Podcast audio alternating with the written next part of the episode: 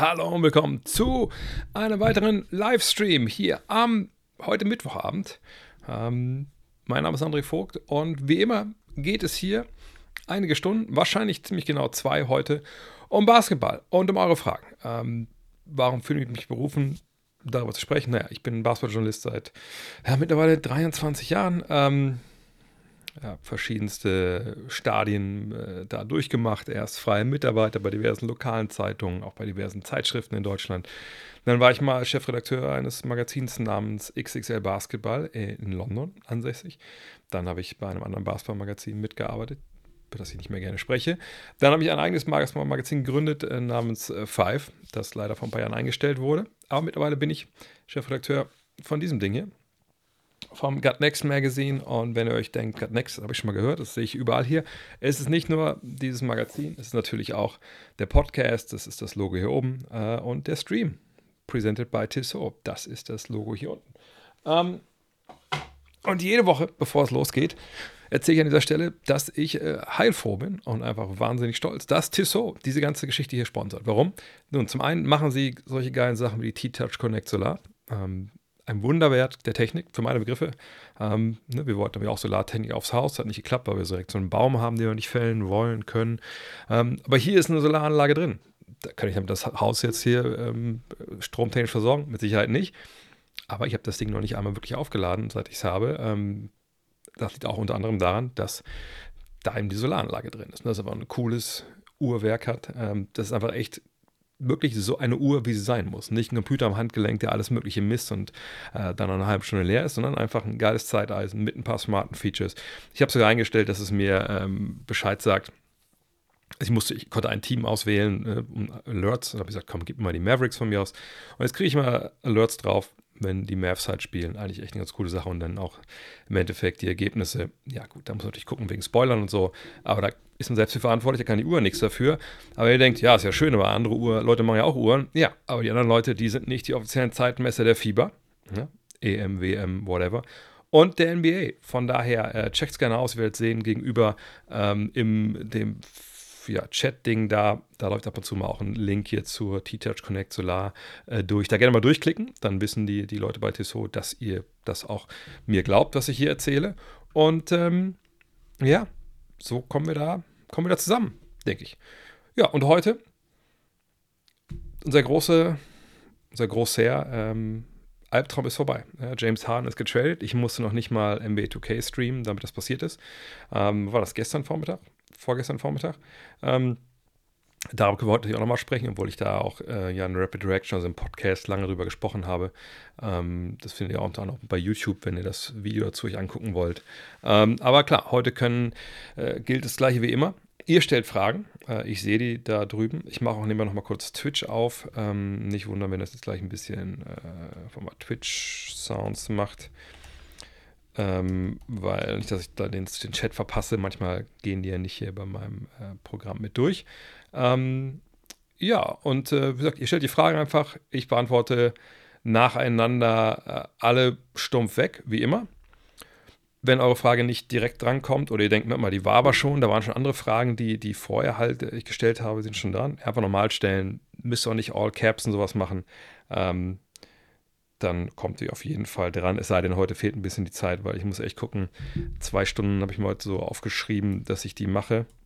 Ich muss kurz hier den Code eingeben, ähm, weil ich heute, sagen wir mal, wie es ist, ich habe heute vielleicht ein bisschen übertrieben, was das Training anging. Also ich bin ja oft, immer auf der Road äh, Dank mit 50 und es jetzt wird langsam eng. Das heißt eng, also ist ja bald soweit. Ich habe bald Geburtstag. Ähm, sicherlich bin ich ja dann ein Jahr lang 50, von daher kann ich auch später den Dank mit 50 natürlich noch machen. Aber ich würde halt gerne wenn es dann soweit ist, wenn dann mal das Wetter das zulässt, bei mir auf dem Court hier hinterm, hinter der Kamera, einfach auch, ja, einfach guten, guten Dank halt ziehen. Und dann muss ich halt einfach auch für, für arbeiten nach wie vor. Das habe ich heute auch gemacht. Aber wie gesagt, vielleicht ein bisschen, vielleicht ein bisschen zu viel. Aber gut, so ist das halt. Manchmal muss man halt den Abend ein bisschen früher ins Bett. Ähm, ja, von daher, haut eure Fragen rein. Ähm, ich sehe schon mal bekannte Gesichter hier im Stream. Ich hoffe, dass nicht zu viele heute sich einen TV-Pokal angucken. Deswegen war ich ja gestern zum Beispiel nicht vor Ort hier, weil ich mir meine Wölfe angeguckt habe, die den VfL äh, ihrem grandiosen 1 zu 0 gegen, gegen Leipzig. Ähm, aber haben wir dich schon Fragen? Ja, hier. Was sagst du zu den Bulls? Ähm, Chicago fand ich äh, in dem Sinne bemerkenswert, dass es da, ich glaube, es gab direkt nach Spiel 1, ne, war doch, ähm, gab es da dieses Players-Only-Meeting. Davon hatte ich ehrlich gesagt auch noch nie gehört, dass Teams das halt, oder dass ein Team das halt so schnell irgendwie einberuft. Auf der anderen Seite können wir uns ja mal angucken, wie die Saison von Anfang an seit, seit läuft. Nicht jeder hat ja immer dann so, ähm, sage ich mal, alles direkt so parat. Ähm, äh, wie halt, denke ich mal, also wie so andere Teams halt spielen, mit denen man vielleicht selber nicht so viel zu tun hat. Ich ziehe das mal hier rüber. So. Ähm, und dann sehen wir runterscrollen hier, ja, ne, das sind jetzt 2 and 2. Das Team-Meeting gab es nach dieser ersten Niederlage gegen Oklahoma City, minus 20. Gut, gegen Oklahoma City kann man mal verlieren, aber wahrscheinlich war es die Art und Weise, die da so ein bisschen da aufgestoßen hat, hat man nach Verlängerung gegen Toronto gewonnen. Ja, das ist äh, Qualitätssieg, hat man gegen Detroit verloren. Aber ihr seht das schon, 27, 28, also Back-to-Back -back hat man da gespielt und eigentlich auch drei Spiele in vier Tagen. Das kann auch passieren. Und jetzt zuletzt der Sieg gegen die Pacers. Ähm, das war natürlich dann ähm, auch ein Qualitätssieg. Die Pacers sind einfach keine Laufkundschaft. Jetzt seht ihr noch das Spiel jetzt gegen ähm, Dallas, also drei Auswärtsspiele jetzt auch direkt. Ähm, dann geht es nach Hause gegen Brooklyn.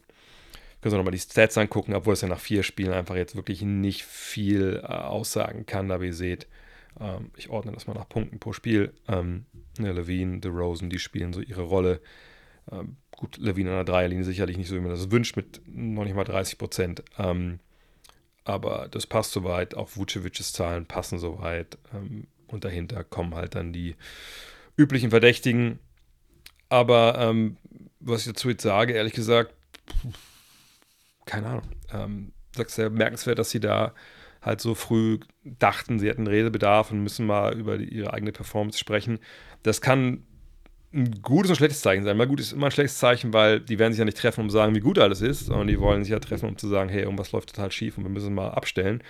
Aber wenn eine Mannschaft das natürlich auch früh macht und früh erkennt, also so früh erkennt, heißt das für mich aber auch, okay, die kümmern das auch irgendwie. Also ich denke mal nicht, dass die komplett über Kreuz liegen intern und dass eine Hälfte sagt, Alter, ich bin nur hier weg und die andere Hälfte sagt, also ich würde schon ganz gerne auch hier ein paar Spiele gewinnen. Von daher mal abwarten.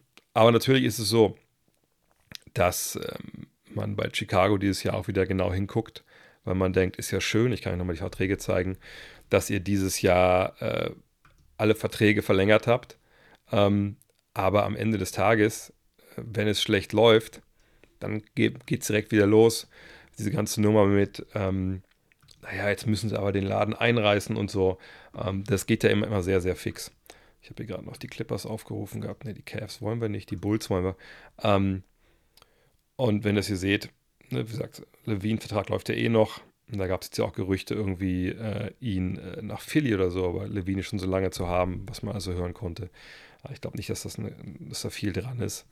Äh, Rosen ist auch so einem Vertrag und ihr Vucevic, White, eigentlich auch zu Sonmu, aber ähm, ne, es geht ja eigentlich um die anderen beiden, die ein bisschen größeres Geld verdienen. Wenn man die traden will, dann kann man das ab Mitte Dezember. Warten wir es ab. Also ich denke, für die Bulls hat sich jetzt erstmal für mich jetzt nach vier Spielen nicht viel geändert. Ähm, äh, Im Endeffekt, wie ich über die Bulls denke. Da müssen wir einfach mal schauen, jetzt wie sie weiter spielen. Was denkst du, hält Joel Embiid von dem Trade, also dem Trade von James Harden? Der möchte doch in dieser Saison um die Meisterschaft mitspielen. Mit dem jetzigen Kader wird das vermutlich nichts, oder? Die Frage habe ich öfter bekommen. Ähm, und ich frage mich so ein bisschen, äh, also was auch jetzt von Komet hier in dem Fall erwartet wurde. Also ich meine, wir müssen ja mal mit, von der, erst ein bisschen Status Quo, nein, Status Quo ist jetzt ja nicht mehr, also den Status äh, nochmal klar fahren, bevor der Trade passiert ist. Ähm, Fakt war, dass ähm, Joel Embiid weg war. Also Joel Embiid war natürlich noch irgendwie Teil der Mannschaft, also wurde noch bezahlt von den Sixers, aber dass Joel Embiid kein Spiel für die Sixers macht, hat er selber gesagt. Haben die Sixers dann auch irgendwann gesagt und eingesehen. Von daher, ähm, also am Ende des Tages war da halt ein Spieler, der war eigentlich nicht mehr da war. Und eigentlich, was er nur hätte machen können oder bringen können, wäre halt das gewesen, was man befürchtet hat, eben Ähm, eben Stress, Ablenkung, ähm, man redet über ihn und statt über, das Spiel. So. Ähm, und alles, was man jetzt im Endeffekt bekommen hat für ihn, ist natürlich ein Bonus. Denn die Spieler, die gekommen sind, wir können Trade nochmal angucken uns gleich, ähm, die, die, wollen ja spielen, die können ja spielen. Wenn man, das sind auch brauchbare Jungs, ne? die haben ja auch bei den Clippers äh, zum großen Teil äh, Rollen gespielt, die nicht unwichtig waren. Ähm, und ich sag mal so, ähm, gerade wenn es jetzt um Covington geht und um, und um Nikola Batum, du kannst nie genug 3D-Spieler haben, äh, die auch unter dem Korb ein bisschen zupacken können, wenn es in die Playoffs geht. Und äh, die sind auch ein bisschen jünger noch als PJ Tucker. Ähm, von daher ähm, wüsste ich jetzt nicht, wo ich das irgendwie argumentieren könnte, dass Joel Embiid, wenn er diesen Trade rein sportlich sieht, ähm, dass er da sagt, boah, jetzt stehen wir schlechter da als vorher. Denn sie hatten ja James Harden nicht. Es ist nicht, dass sie einfach James Harden aus der Rotation gerissen haben und gesagt haben, wir trainen jetzt für ne, das Paket, was da jetzt kam, nach äh, LA, sondern sie haben gesagt, naja, der will weg, der wird Free Agent, der ist so oder so am Ende der Saison weg. Ähm, wo kriegen wir jetzt den besten Deal her? Hm. Und das Ding ist einfach, es gab ja nur ein Team, was geboten hat. Und das waren nun mal die Clippers.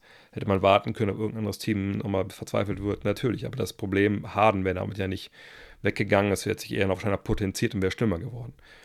Von daher, ich finde diesen Faktor Joel Embiid, dass er weg will, weil jetzt Harden weg ist, finde ich total aus der Luft gegriffen zum einen und zum anderen auch total aufgeblasen. Ähm, wie gesagt, also sportlich stehen sie jetzt besser da als vor diesem Trade. Wir wissen alle nicht, was Daryl Morey jetzt noch vielleicht macht. Denn ähm, wenn man so dem glauben sollte, dann sollte man nicht immer was, was so Vogue und Champs berichten, die haben beide gesagt, naja, der Plan in Philly ist es jetzt zu gucken, eventuell mit diesem Veteran, aber auch mit diesen Draft-Picks, die man bekommen hat, die wertvoll werden können. Niemand weiß, was 2026 oder 2028 mit den Clippers ist.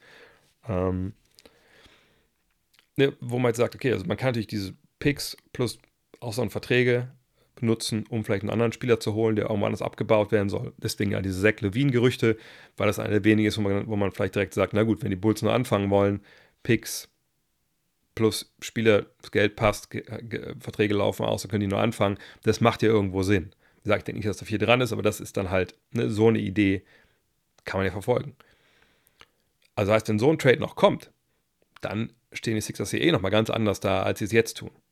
Aber selbst wenn jetzt gar nichts mehr passiert, bin ich ganz ehrlich, dass Jalen Beat damit eigentlich kein Problem hat. Ne? Ganz abgesehen davon, ob er jetzt denkt, dass der gute James Harden belogen wurde oder nicht.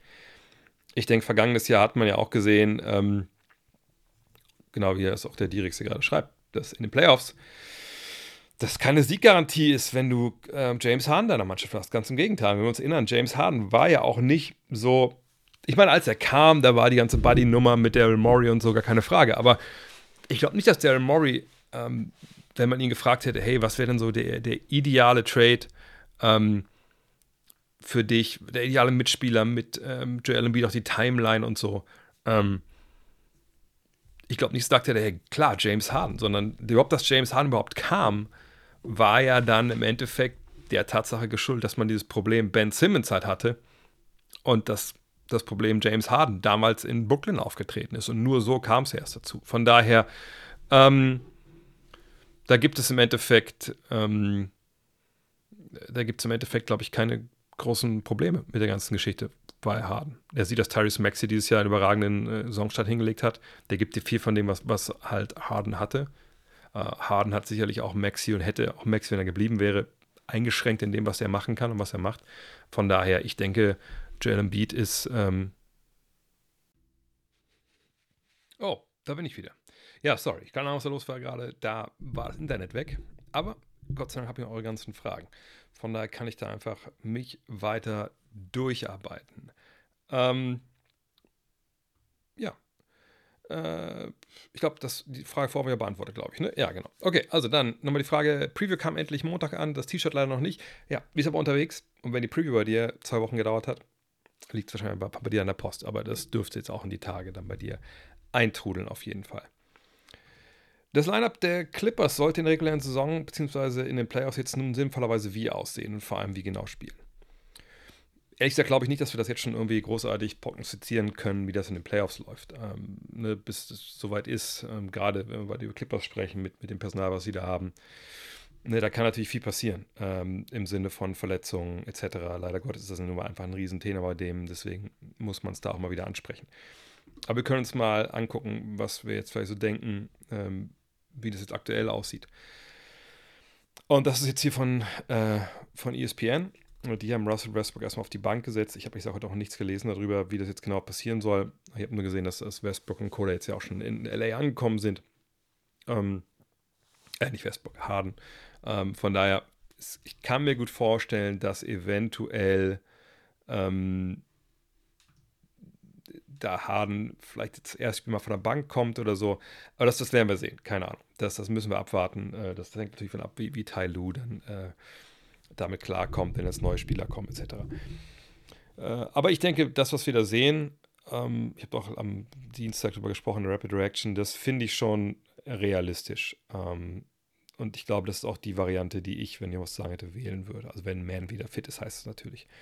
Denn äh, Harden, glaube ich, kommt nicht dahin, um sich auf die Bank zu setzen äh, zu Beginn von der Partie. Ich glaube, er ist einfach da vom Kopf noch nicht an dem Punkt, wo er sagt, dass das für ihn akzeptabel ist. Bei Westbrook ist es so. Ähm, und man kann natürlich Westbrook auch eigentlich das gut verkaufen, indem man sagt, pass auf, ähm, du kommst ja dann relativ schnell rein, für Harden wahrscheinlich. Ähm, du hast dann Paul, ähm, ne, du wirst natürlich einen wahrscheinlich dann haben von, von George oder Leonard, mit dem du spielst. Äh, Plumley oder Subat ist eigentlich egal, das ist ein guter Pick-and-Roll-Partner und du hast Schützen, äh, die draußen stehen können, Tucker zum Beispiel auch. Und dann kann er da einfach Vollgas geben und da wirklich, ähm, wie soll ich sagen, äh, pushen, seinen Basketball spielen, den er gerne spielt. Am Ende der Partie, glaube ich, wäre er da so oder so dann oft nicht drauf gewesen, gerade wenn es Richtung Playoffs geht. Ähm, von daher, das passt, glaube ich. Äh, die Frage, die ich ein bisschen stelle, was mit Bones Highland ist, den wir hier Nummer noch Nummer 3 sehen auf dem Depth Chart als Point Guard. Ähm, hat er heute Nacht ja auch wieder, glaube ich, 17, 18 abgeliefert. Ich glaube, der denkt selber, er ist der beste Spieler von den Clippers. Wie kommt der damit klar, wenn er jetzt auch mal dann ins dritte Glied rutscht und auf der 2 ja eigentlich dann mit Paul spielt? Da spielt man einen kleinen mit Highland und Westbrook. Mal schauen. Ähm, Richtung Playoffs, wie gesagt, keine Ahnung, wer dann fit ist. Da müssen wir nochmal gucken. Ähm, aber generell würde ich jetzt nicht denken, dass man in Richtung Playoffs irgendwas großartig umstellt, wenn man in der regulären Saison dann eine Rotation gefunden hat. Und das ist ja in der Regel erstmal auch nicht so. Äh, man passt ja nicht nur Sachen an, wenn man denkt, Matchup-technisch gibt es irgendwas, was man angreifen will, äh, oder man wird angegriffen und guckt, dass man das irgendwie geregelt bekommt. Ähm, nee, ich glaube, es bleibt ungefähr so. Ähm, wie sie spielen sollen, ich meine, vergangenes Jahr war das stellenweise ja ziemliche Grütze, was sie da gespielt haben offensiv. Dann haben sie das umgestellt, da wurde ein bisschen mehr gepasst. Ähm, ich würde sagen, dass sie wahrscheinlich mit Harden das ein bisschen äh, vielleicht konventioneller spielen. Mal letztes Jahr hat er die Liga bei den Assists angeführt. Ähm, ich denke, er wird es ganz ähnlich spielen, ne? hohe Pick and Rolls. Äh, man wird auch immer weiterhin viel isolieren für, für George und Leonard, auch für ihn wahrscheinlich. Äh, und dann, wenn eben äh, Westbrook von der Bank kommt, dann ist eben Attacke, dann ist, ist Transition, dann ist äh, Penetrating Pitch. Ähm, ich glaube nicht, dass wir am Ende des Jahres irgendeine neue Offensivstrategie nach Tai Lu benennen, wenn ich ehrlich bin. Äh, was würdest du von OG Ananobi bei den Sixers halten? OG Ananobi passt überall rein. Ne? Also, wenn, wenn der zu haben ist, und die Frage ist ja immer, ist er zu haben? Ne? Wenn man überlegt, was in den letzten Monaten da spekuliert wurde über den Trade von OG Ananobi und es ist nichts passiert, wenn man dann lesen konnte, was so aufgerufen wurde an, an, einem Preis für ihn von ähm, Masai Ujiri, da muss man sagen, ja gut, ähm, vielleicht auch klar, dass er dann noch nicht getradet wurde, weil, was waren das dann, drei Erstrunden-Picks und sowas. Das war schon heftig, was da ähm, gewollt wurde für ihn. Aber klar, ähm, das ist, also hättest da jetzt jedes Team reinschreiben können. Sixers, Mavs, Lakers, Bulls, Raptors auch. Oh, Giannobi passt überall rein. Gar keine, gar keine Frage. Ist ein guter Spieler, würde den Sixers helfen, würde aber auch den anderen 29 Teams helfen. Ähm, warum konnte Kenny Martin Jr. in den harten Trade involviert werden? Äh, Clippers haben ihn im Sommer erst wieder Trade geholt, dachte, es gibt eine gewisse Zeit, in der neue Spieler nicht getradet werden können. Äh, Moment mal, ich muss kurz nachkommen, wie er wirklich kam per Trade. Ich glaube eigentlich nicht, oder? Wartet mal kurz. Ich, ich weiß ja, ich habe es nicht mehr ganz im Kopf, wie er kam, aber das Schöne ist ja, man kann ja bei, ich nehme einfach mit auf die Reise durch die Untiefen des Internets. Äh, man kann das ja äh, immer schön nachgucken, äh, indem man einfach auf seinen Namen klickt. Und dann äh, bei BKRF, wenn man runter scrollt, dann gibt es hier die Transactions. Und dann sehen wir, ähm, dass in der Tat getradet wurde. Also ein Fünf-Team-Trade war es im Endeffekt. Und das erklärt es dann auch schon. Ähm, er war kein Free Agent. Also die Free Agents sind in der Regel, ich meine, es gibt auch Klauseln, dass wenn du getradet wirst, zum Beispiel war es ja bei Drew Holiday, ne, und das nicht eine Transaktion ist, die dich dann direkt weiterschickt zum nächsten Team, dass jetzt nicht nur zwei, sondern drei Teams dabei sind zum Beispiel, dass du da eine gewisse Grenzzeit hast, aber in dieser Zeit darfst du nicht getradet werden mit anderen Spielern zusammen, sondern darfst nur alleine getradet werden. In dem Fall ist aber die Grenze natürlich lange rum äh, bei, bei Kenyon Martin, äh, von daher war das gar kein Problem. Wenn er jetzt Free Agent gewesen wäre, dann wäre es, auch da gibt es Ausnahmen äh, und andere Regelungen, aber dann wäre es erst ab dem 15.12. eigentlich möglich gewesen. Der Hard Trade war alternativlos und schlussendlich gut gemacht, aber ist die Karte Capspace Free Agency von Maury nicht sehr risikobehaftet, dass Stars nicht mehr als Free Agent zu haben sind. Wenn er das als die große Idee ansieht, dass er einfach Free Agent nächstes Jahr holt, dann wäre das wahrscheinlich relativ blödsinnig, weil es gibt auch keine großen Free Agent nächstes Jahr, ehrlich gesagt. Also die besten Leute sind ja die, die Restricted Free Agents sind. Wenn ihr das Magazin hier gesehen, gekauft habt, dann wisst ihr das, ja. Ganz hinten drin haben wir äh, diesmal auch ein bisschen nach vorne geblickt, dann nochmal, ne? Ähm, und dann haben wir auch geguckt, was die Free Agency nächstes Jahr aus. Äh, und ich kann ein paar Namen ja mal vorlesen. Nächstes Jahr äh, Kyle Lowry, also wir haben es nach Positionen ge, ge, ähm, geordnet. Also bei den Point Guards so die besten Leute wahrscheinlich Kyle Lowry, Mike Conley, Spencer Dinwiddie, D'Angelo Russell, ähm, Markel Fultz, Tyus Jones, da sind wir da schon. Small Forward sind wir bei Gordon Hayward, DeMarcus, äh, DeMar Rosen, Marcus Morris, der ist, den sie selber haben jetzt. Doug McDermott, Nicola Batum, den sie auch selber haben. Ähm, Shooting Guards, Clay Thompson, aller wahrscheinlich nach James Harden. Äh, Buddy Hield, Joe Harris, der momentan auch kaum spielt. Power Forwards, Tobias Harris, den sie selber haben. Pascal Siakam, das wäre vielleicht eine Idee. Ähm, Kelly Olenek, Robert Covington, den sie auch selber haben. Ähm, eventuell können auch LeBron James, Paul George, Kawhi Leonard, Drew Holiday, Chris Paul, Bruce Brown äh, Free Agents werden, wenn die nicht ihre Spieleroption ziehen oder entlassen werden. Ähm, Jonas, Claxton, aber die brauchen sie nicht. Und Restricted Free Agents sind dann halt so James Wiseman, der momentan nicht aufs Feld kommt, Patrick Williams, Isaac Okoro, Onyeka Kungwu, nee, Okoro hat verlängert, ne? Uh, Killian Hayes, uh, solche Sachen, Obi Toppin und sowas. Um, von daher, nee, ich glaube nicht, dass das die, die Idee ist, ähm, zu sagen, wir haben Capspace nächstes Jahr, wir holen uns um den, den, den Zweit- oder Drittstar. Das, das wird nicht der Plan sein. Der Plan mit Capspace ist, dass man ähm, vor allem bei Trades dabei sein kann heutzutage. Ne, wenn ich ähm, Capspace habe und ähm, man, man kann dann hingehen und, äh, was soll ich sagen, ähm, man kann äh, Leute aufnehmen, je nachdem, wie viel Caps sie im Endeffekt wirklich haben ne, zum Zeitpunkt. Ne? Das ist immer auch so eine Timing-Frage. Sie müssen Maxi verlängern. Was mit ihren eigenen Free Agents? Wollen sie die alle verlieren? Ne? Aber ähm, man ist zumindest dann, man ist flexibler. Man ist nicht, äh, man hat auch keine Probleme mit irgendwelchen Aprons oder so, die man durch, durchschlägt. Ähm, und wenn dann mal ein Free Agent rechts und links brauchbar dabei ist, hat man natürlich auch da die Chance, den zu holen. Aber ein Star kommt sicherlich nicht äh, auf diese Art und Weise. Obwohl, wie gesagt, es gibt Leute, die aus ihren Verträgen aussteigen können, wenn die Bock hätten, mal mit, mit Maxi und MB zu spielen. Aber da sehe ich ehrlich gesagt jetzt keinen, keinen Weg, zumal man jetzt auch an diesem Zeitpunkt, diesem Zeitpunkt der Saison auch nicht wissen kann, wem man dann irgendwie da vielleicht haben könnte. Also ne, es wird viel gemauscht in den Kulissen, aber dass da jetzt irgendwie Leute schon sagen, hey, nächstes Jahr bin ich bei euch, kann ich mir nicht vorstellen. Aber das ist ja auch nicht die Karte, auf die er gesetzt hat. Ne, das hatte ich schon mal angerissen. Sondern die Idee ist ja zu sagen, hey, wir haben jetzt diese auslaufenden Verträge. Die können gerne bei uns weiter spielen, gar keine Frage.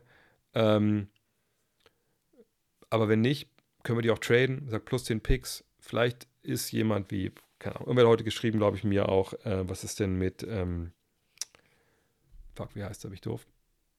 Äh, wie heißt er denn? Warte mal kurz, in Portland, der, der eh getradet werden soll. Wahrscheinlich finde ich es schneller, als, als ihr jetzt mir hier im Chat antworten könnt. Ähm, was ist denn mit Malcolm Brockton? Genau, was mit Malcolm Brockton? Äh, kann man den vielleicht holen? Ne? Was, was ist der denn? Ähm, ne, Grant noch nicht mal. Was mit Malcolm Brockton? Man will noch einen Guard holen. Das ist wohl die Idee. Ähm, und Grant wäre, glaube ich, zu teuer und, und, zu lange halt auch ähm, unter Vertrag. Ähm, das ist so, so ein Punkt. Ne? Kann man da vielleicht noch irgendjemanden nachjustieren? Gibt es vielleicht ein paar Teams, die im Dezember dann sagen, hm, na, die eine oder andere Free Agent Verpflichtung des Sommers, die würden wir ganz gerne nochmal, ja, mal gucken, ob wir die nicht vielleicht irgendwie nochmal rückgängig machen können. Ne, und da hat Maury jetzt einfach genug Ideen, hat er sowieso, aber auch genug Munition. Er hat die Spieler, aus offenen Verträge, hat er jetzt großartig junge ähm, Talente, die woanders äh, super begehrt sind. Nee, das würde ich jetzt nicht sagen. Aber er hat Außenverträge, er hat Draftpicks. Und damit kann er jetzt, kann er jetzt bis auf die, auf die Jagd gehen. Und natürlich keine Garantie, dass das klappt. Aber es gab ja gar keine Alternative zu dem, was er da jetzt bekommen hat. Er wollte Terrence Mann, das wäre so ein junger Spieler gewesen, der ihm noch hätte helfen können. Oh, so jung ist er auch nicht mehr 27, aber ne, immerhin. Der hat er nicht bekommen. Also er musste sich jetzt damit begnügen. Und das war auch das Ding. Und sagt, okay, wenn wir nicht Man bekommen, dann brauchen wir aber diese Erstrunden-Picks. Und die hat er jetzt gekriegt. So, und ähm, das war nicht großartig ein Gamble bei ihm oder irgendwie setzen alles auf eine Karte. Das war einfach ein ganz, ganz in der Realität, in der, in der Machbarkeit beheimateter Trade. Was anderes wäre nicht gegangen. Punkt. Es gibt auch keinen großen Plan. Es gibt dann jetzt natürlich äh, die Idee, was man aber vielleicht machen kann, aber es, sind nicht, es ist nicht so, dass es jetzt auf lange Hand geplant war oder so, sondern es jetzt, man hat das Beste Mögliche rausgeholt und jetzt schaut man halt weiter. Äh, und wie gesagt, er setzt nicht auf irgendeine Karte. Er hat das Beste rausgeholt. Flexibilität, brauchbare Spieler, auslaufende Verträge und Draftpicks. Ähm, PJ wichtiger als Harden. Mal schauen. Also ich denke auch, dass er natürlich ein wichtiger Teil sein kann. Ähm, auch gerade, weil sie natürlich mit Batum, mit Covington zweimal verloren haben, die defensiv da echt einen guten Job gemacht haben. Ähm, auf der anderen Seite, wenn ich denke, wenn du die beiden gehabt hättest, also Vergleich lieber die beiden oder lieber PJ Tucker, hätte ich glaube lieber zwei von dem, natürlich Kaliber, die sind jetzt nicht so physisch unterwegs defensiv, aber die können vorne ein bisschen mehr als Tucker, von daher, also es ist nicht so, dass jetzt äh, Tucker der, der wichtigste Spieler in diesem Trade gewesen wäre, äh, aufgrund von dem, was er kann und aufgrund von dem, äh, was er dem Team gibt. Ähm, weil eben, wenn man den Deal nicht gemacht hätte, hätte man halt zwei Leute gehabt, die das auch ganz gut können. Ab wann Hahn spielt, ich meine, er sitzt ja da, aber gestern in der Kabine, ich denke, er kann dann, äh, ich weiß, spielen die heute Nacht, ich weiß gar nicht, können sie schon, könnte schon spielen. Und ja, ich meine, das ist ein starker Kader, den sie haben äh, bei den äh, Clippers, aber es muss zusammenpassen, das ist das Ding, es muss zusammenpassen, jeder muss seine Rolle verstehen. Ähm, und das, äh, ja, das ist eine Frage, da müssen wir erstmal abwarten. Was hältst du von den bisherigen Leistungen von Luca Magic? Ich habe das Gefühl, dass er fitter ist, weniger meckert und sich defensiv bemüht. Soweit würde jetzt, um, also alles zusammen würde ich jetzt nicht so weit gehen. Ich habe auch noch zu wenig jetzt gesehen, außer den Highlights. Aber die Zahlen sind natürlich grandios. Ne? Also überlegen, er kommt ja aus einer Verletzung. Also nicht, dass er jetzt hundertprozentig super gesund war. Von daher ist es natürlich Wahnsinn. Und dieser Wurf gegen die Nets war natürlich auch absolut wild. Ähm, das ist schon, schon verrückt. Ähm, aber fitter und so, wie gesagt, ich, ich denke, ich würde erstmal sagen, ja, also sieht das auch nicht wirklich unfit aus. Meckern und so kann ich nicht beurteilen. Äh, defensiv weiß ich es auch nicht. Aber dass er momentan natürlich einen wahnsinnigen Lauf hat, das, das sieht ja jeder. Ähm, Denkst du, der Gewinn des NBA-Liga-Pokals wird die Chancen für einen Spieler im MVP-Voting, wenn man die reguläre Saison zum Beispiel auf Platz 5, 6 oder schlechter beendet, aber man individuell überragend performt? Nee, glaube ich nicht. Ich glaube nicht, dass das als Titel der die Wahlberechtigten dann irgendwie, sage ich mal, ähm, äh, wie soll ich sagen, also die Wahlberechtigten gucken natürlich oft so immer auf, obwohl sie es ja eigentlich nicht sollen, ne, darauf, hey, ist das ein Spieler, wo ich denke, der, der kann auch Meister werden vielleicht, ne? Oder ist das ein Spieler, den ich in den Playoffs vertraue? Eigentlich soll man das nicht machen, aber ich glaube, die wenigsten machen sich davon frei. Wenn man natürlich einen Titel gewonnen hat mit diesem Pokal und da ist jemand einfach überragend unterwegs und ähm, äh, was ich spielt einfach ein tolles Finalwochenende da in Las Vegas. Weiß ich nicht, ob das die einen oder anderen vielleicht doch irgendwie noch im Gedächtnis bleibt, äh, subkutan und dann äh, stimmt er eher für den. Aber ähm, ich sag mal so, das ist jetzt im Dezember und die, die Wahl ist im, ja, im Mai.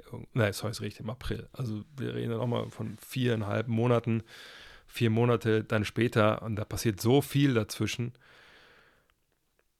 Selbst wenn du in so einem Spiel Ahnung, 50 auflegst oder so und dann kriegst du den Pokal, nee, also das sollte auch ehrlich gesagt nicht äh, einen großen Unterschied machen. Sag mal, wenn jetzt letztes Jahr wie Embiid und, und Jokic äh, in vielen Köpfen irgendwie gleich auf sind und ähm, dann, was ich, äh, stehen Denver und, und, äh, und Philly im Finale und, und dann haut einer von beiden ein so Dinge raus. Dann kann das gerne sein, aber anders kann ich mir es ehrlich gesagt nicht vorstellen. Das wäre auch, glaube ich, das falsche Verständnis für die, diese Wahl, wenn man das so machen würde.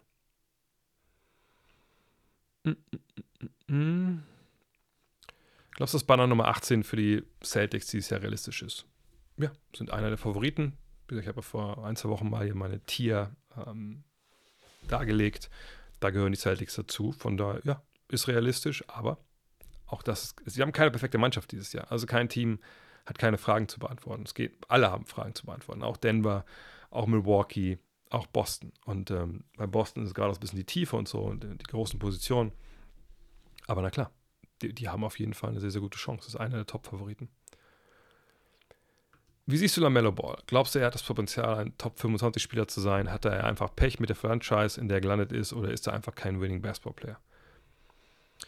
Wir können von einem Spieler wie, wie ihm, der ist also sich kein, ähm, weiß ich nicht, also kein überragender, ich, also früher uns die Center, ne? Früher dachte man, wenn ein überragender Defensivcenter wo hinkommt oder ein Offensivcenter wo hinkommt, der kann sein Team verbessern, 10, 20 Spiele und dann geht es nach oben. Das haben wir auch über bei Magic bei Magic war es ja nicht so wild. Die Lakers waren vorher auch gut, aber bei, bei Bird oder so, ne, hat man das auch dann gesehen. Aber ähm, generell ein kleinerer Spieler kann eigentlich nicht eine Franchise, die am Boden liegt, alleine wiederbeleben, ehrlich gesagt. Also es kommt ganz, ganz, ganz selten vor. Ähm, MJ hat es auch bei den Bulls nicht wirklich zu Wort geschafft. Ähm, und bei Ball muss man sagen, ich rufe mal kurz seine Statistiken auf, ähm, dass er natürlich jemand ist, der vorher nicht über Jahre, sag ich mal, ähm, die, die, größte Stabilität in seinem Basketballleben hatte, bevor er in die NBA gekommen ist. Und wir sehen jetzt hier, er ist jetzt drei Jahre ähm, unterwegs in der NBA und wir sehen die Zahlen und die Zahlen sind ja eigentlich auch überragend. Aber ich glaube, man kann relativ schnell auch erkennen, wo der Hase ein bisschen Pfeffer liegt. Ähm, Im ersten Jahr 51 Partien. Gut, das war noch Covid, aber ne, das war ein bisschen wenig. Ne, Zahlen kann keiner drüber meckern als Rookie. Im zweiten Jahr dann schon All-Star geil abgeliefert, ne? 20, äh, 7 und 8 äh, plus zwei Stocks, das ist natürlich sehr, sehr gut. Ähm, vergangenes Jahr hat er da noch was draufgelegt auf die Zahlen, aber ihr seht es auch, er hat nur 36 Partien absolviert. Also von daher, ähm, da war verletzt. Jetzt haben wir drei Spiele und wir sehen die Zahlen, sind natürlich jetzt nicht so richtig gut bisher. Hat auch ziemlich kalte Hand von der Dreilinie etc. Ähm, und in der Zeit, wir können es gerne mal durchklicken hier, ähm, ist jetzt auch nicht so, dass, ihr seht das hier, drei neue Spiele gewonnen, wir waren Zehnter. Das hätte ja im ersten Jahr nach neuer Regelung auch zum Play-in-Tournament gereicht, aber äh, natürlich in dem Fall nicht. Muss man sagen, hier, Gordon Hayward, der andere Star der Mannschaft, 44 Spiele, das ist ja für ihn, kann man so auch ein bisschen immer so eintragen. Ähm, ne, sonst aber eigentlich ein ziemlich begabtes Team, wenn man ehrlich ist. Aber wenn wir dann in das Jahr gucken, wo er All-Star wird, und da werden sie auch Zehnter, ähm, da sieht man, er ist da, Miles Bridges ist da, Rosier ist da, Hayward, wie gesagt. Ne? Knackt nicht die magische 50-Spiele-Marke. Äh, Uber ist da. Ähm, gut, Harold, der muss nicht da sein, aber Washington ist da. Ne, das ist, ist cool, ist keine Frage. Aber reicht ihm nicht, weil einfach die Qualität noch ein bisschen fehlt. Naja, und vergangenes Jahr muss ich nicht erklären, was da passiert ist. Ne? Man kann aber Miles Bridges halten, was man will. Aber er war schon der zweitbeste Basketballer äh, in der Mannschaft und der war letztes Jahr einfach mal nicht da. So. Und dann äh, war eben der gute Gordon Hayward da, das mal geschafft in 50 Spielen. Der war zwar da, aber eben LaMelo Ball war nicht da. Von daher, wir können momentan noch überhaupt gar nicht darüber sprechen, ob LaMelo Ball jetzt ein Winning Basketball-Spieler ist oder nicht. Er ist blutjung, er hat keine richtige College-Ausbildung benossen. Gut, das eine Jahr, das halbe, dreiviertel Jahr, was sie da rumturnen, ist auch heutzutage nicht mehr eine College-Ausbildung, aber ne, sein Weg war schon sehr, sehr schief in die NBA. Ähm, und dass er natürlich lernen muss, ist auch klar, wie alle jungen Spieler, die kommen, ähm, die so jungen Liga kommen. Aber die Umstände, also die, die Hornets haben nicht die Playoffs verpasst in den Jahren, weil er kein Winning Basketball spielt. Die Hornets haben Playoffs verpasst, wenn das auch hier die Grundlage der Frage ist, weil ähm, einfach da Spieler verletzt waren. Da kann man ja nichts, Basketball ist kein Tennis. Ne? Von daher, da, das, das, sind, das sind dann keine äh, Urteile, die man sich in der Hinsicht aufgrund von dieser, sage ich mal, Datenlage erlauben kann, ehrlich gesagt. Hm, was sage ich zu den Zählleistungen von Holmgren, wenn man Yama und Henderson, was glaubst du, wer könnte der Stil dieser Draft werden? Ähm, Henderson hat natürlich die größten Probleme. Also ich glaube, das sieht ja auch ein Blinder. Ähm, das ist schon wirklich, der ist wirklich nicht leicht ähm, momentan. Und der hat einfach wirklich wahnsinnige Probleme. Ähm, was allerdings auch, also immer so, ich dachte schon, dass es mehr statistisch kommt. Ähm, aber dass er natürlich als Point Guard so ein bisschen durchhängt, das war schon irgendwo zu erwarten. Wir können uns hier mal seine Zahlen mal anschauen. Aber das ist natürlich schon sehr, sehr dünn. Ich meine, 5% Dreierquote, also da reden wir nicht mehr darüber, dass du irgendwie keinen Wurf hast. Da reden wir eigentlich darüber, dass du keine Arme hast. Ich glaube, wenn du Fuß auf mit dem Ball gegen den Korb tritt, dann trifft man wahrscheinlich auch 5, 6 Prozent vielleicht. Gut, übertrieben, aber ähm, die Assists sind nicht, nicht da, wo sie sein sollten in den 30 Minuten. Immerhin die Zweierquote, die ist mit 54 Prozent ja gut. Jetzt wissen wir natürlich nicht genau, wo er abschließt. Wir können es auch ein bisschen genauer nochmal angucken. Ähm, aber, äh, wo sind wir denn? Shooting. Hier. Da sehen wir, dass der also trifft am Ring und in der Zone beziehungsweise trifft er auch die lange Zweierdistanz, aber da wirft er auch nur äh, 7% seiner Würfe. Also er schließt schon vor allem auch am Ring ab. Aber das war auch ein bisschen zu erwarten, halt mit seiner Athletik, die er so mitbringt. Chad finde ich super. Da sieht man einfach auch, dass Chad Holmgren schon ein Jahr in der NBA ist. Punkt. Er hat natürlich letztes Jahr kein Spiel absolviert, deswegen ist er auch Rookie. Aber er hat an seinem Körper gearbeitet. Er kennt die Physis in der NBA, weil er auch im Training mit, mit den Leuten gearbeitet hat. Ähm, er, er ist wahrscheinlich auch ein bisschen daran gew ähm, gewöhnt, dass einfach jetzt diese ganze Zirkus drumherum ist. Und das sieht man. Äh, ich fand schon krass das äh, Matchup gegen, ähm, gegen Jokic, einfach weil ähm, er keine Chance hatte, in dem Sinne Jokic irgendwie zu halten, weil er einfach halb so wiegt wie Jokic. Das dürfte weiterhin ein Problem sein in diesen Matchups gegen Spieler wie Jokic. Allerdings gibt es so viele Spieler natürlich nicht, die solche so eine Masse haben. Ähm, aber das funktioniert super. Und wenn man Yama ist überragend. Ähm, ist nicht, sage ich mal, dass ich jetzt denke, er wird also leistungsmäßig All-Star. Ähm, eventuell wählen ihn die Fans rein, mal gucken. Ähm, aber äh, man sieht einfach, dass der eine sehr, sehr reife Spielanlage hat, dass er schon mit Männern gespielt hat, dass er weiß, was er tut.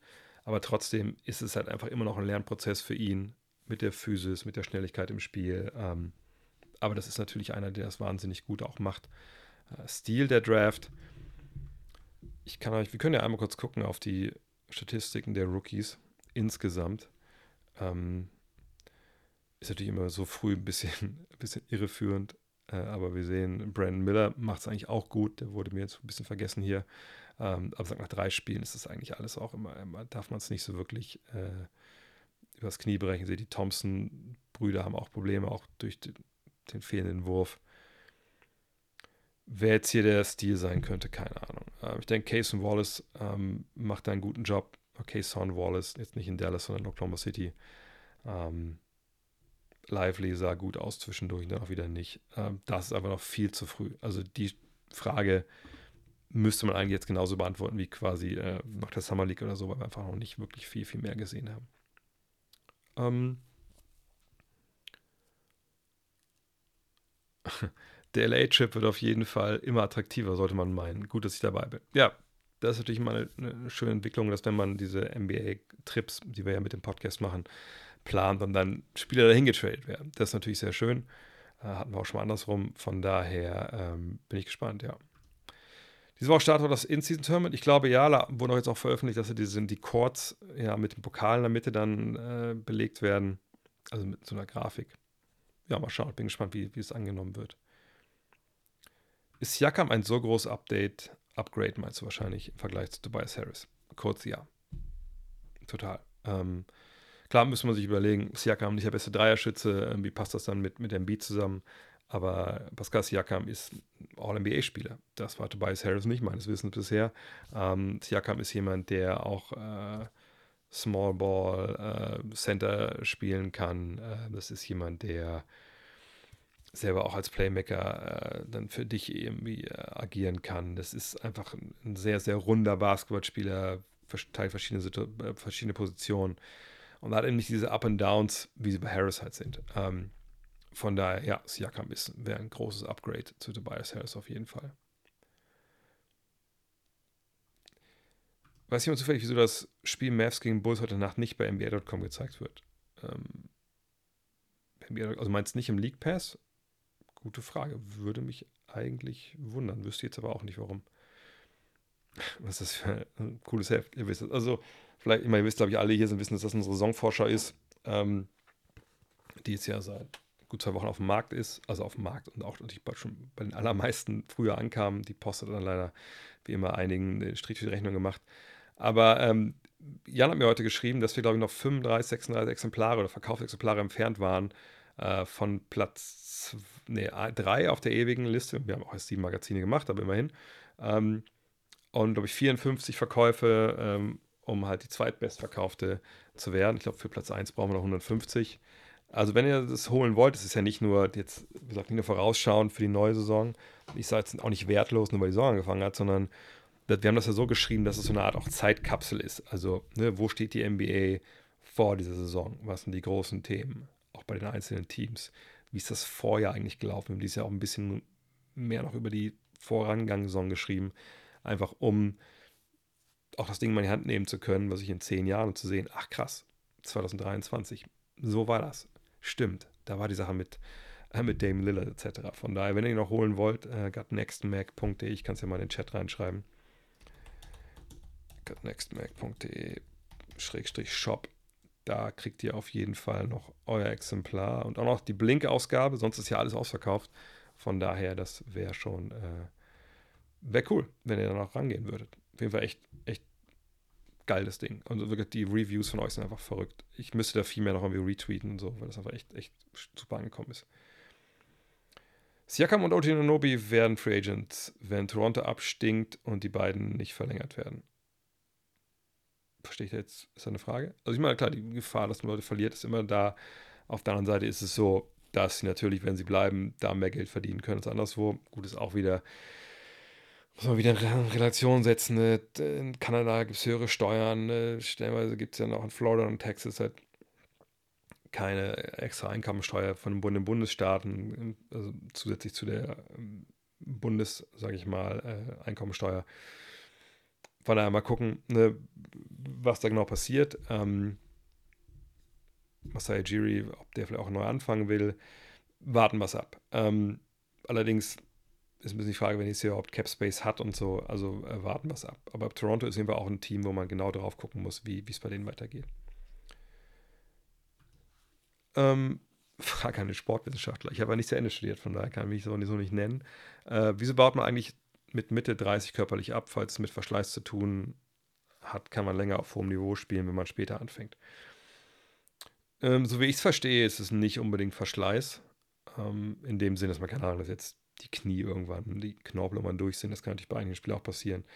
Nee, das sind allgemein einfach äh, Alterungsprozesse, die halt in einem Körper ansetzen. Ich meine, wenn wir uns überlegen, als wir noch ähm, in irgendwelche Tierfälle gehüllt in irgendwelchen Höhlen gehockt haben, also ich will mich auch nicht äh, auf dem Fenster lehnen, aber ich glaube nicht, dass die allermeisten äh, da viel älter geworden sind als 30, 40. Ähm, also vielleicht ein paar werden schon älter geworden sein, aber die mussten dann irgendwie, glaube ich, von anderen irgendwie äh, das Essen gejagt bekommen. Ähm, ob die Zähne dann noch da waren, um überhaupt das ganze Essen dann auseinanderzureißen, weiß ich auch nicht. Ähm, von daher, also man muss den Körper schon hart trainieren, damit er in, in so einer Zeit einfach auch ähm, dann den Verfall, der einsetzt, eben, eben auffällt. So, ähm. Aber wie gesagt, ich habe es nicht zu Ende studiert, von daher kann ich da jetzt auch nicht eine super intelligente Antwort geben. warum sind die Grizzlies so extrem schlecht, wenn D. Rose auf dem Feld steht?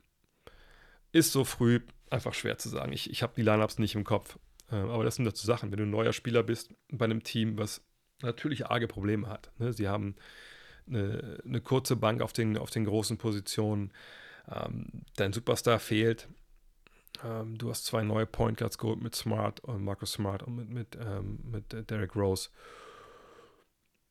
Und dann soll es laufen. So, ne? Ähm, wie gesagt, ohne Steven Adams zum Beispiel. Ähm, Sandy Aldama fehlt auch, das stimmt. Ähm, ich ich glaube einfach, dass bei den, äh, bei den, bei den Grizzlies gerade einfach so viel durcheinander läuft, einfach defensiv auch. Weil das war ja eigentlich so die Grundlage von allem, was sie hatten bisher.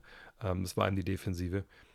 Und wenn du als neuer Spieler da reinkommst, der eben auch defensiv angreifbar ist, das muss man, darf man nicht wegdiskutieren. Das ist ja nun mal so bei, ähm, das war auch ein Grund, warum Derek Rose auch unter Tom Thibodeau, Thibodeau der, der ihn ja sehr mag, eigentlich dann weniger spielen durfte oder gar nicht mehr spielen durfte. Ähm, von daher, ähm, ja, ich gucke mal gerade, wo sie eigentlich momentan im Defensivrating stehen. 15. Ja, und 27 am Offensivrating. Also da, da sieht man schon, wo der Hase im Pfeffer liegt. Einfach offensiv sind sie einfach, ähm, die sind defensiv nicht auf dem militären Level, wo sie hin müssten, um das, was sie offensiv jetzt nicht mehr haben, mit, ohne Jamorant einfach auffangen zu können. Ähm,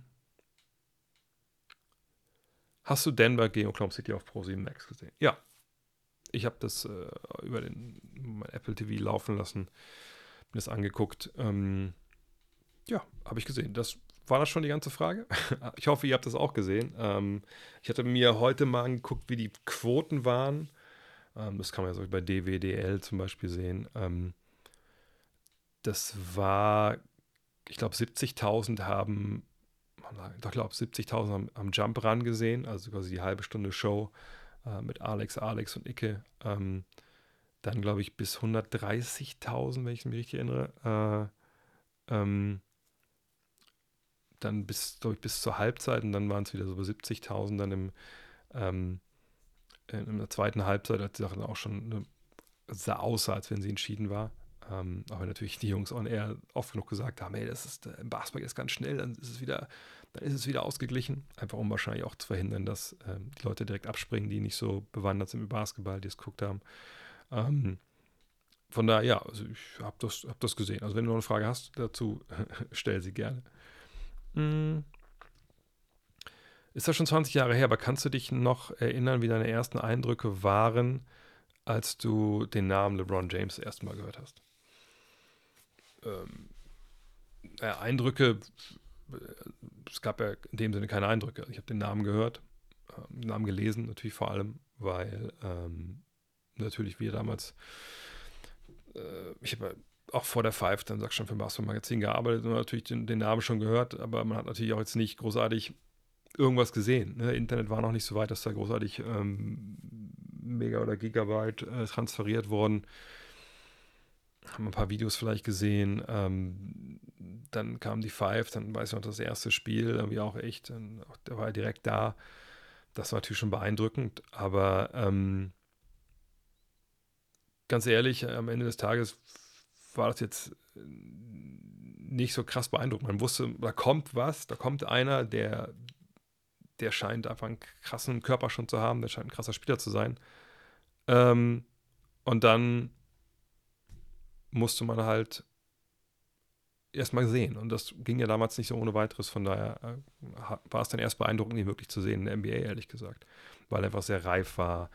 Ähm, natürlich auch schnell, viel schneller als heute, ähm, auch längst nicht so körperlich raus, ausgefüllt.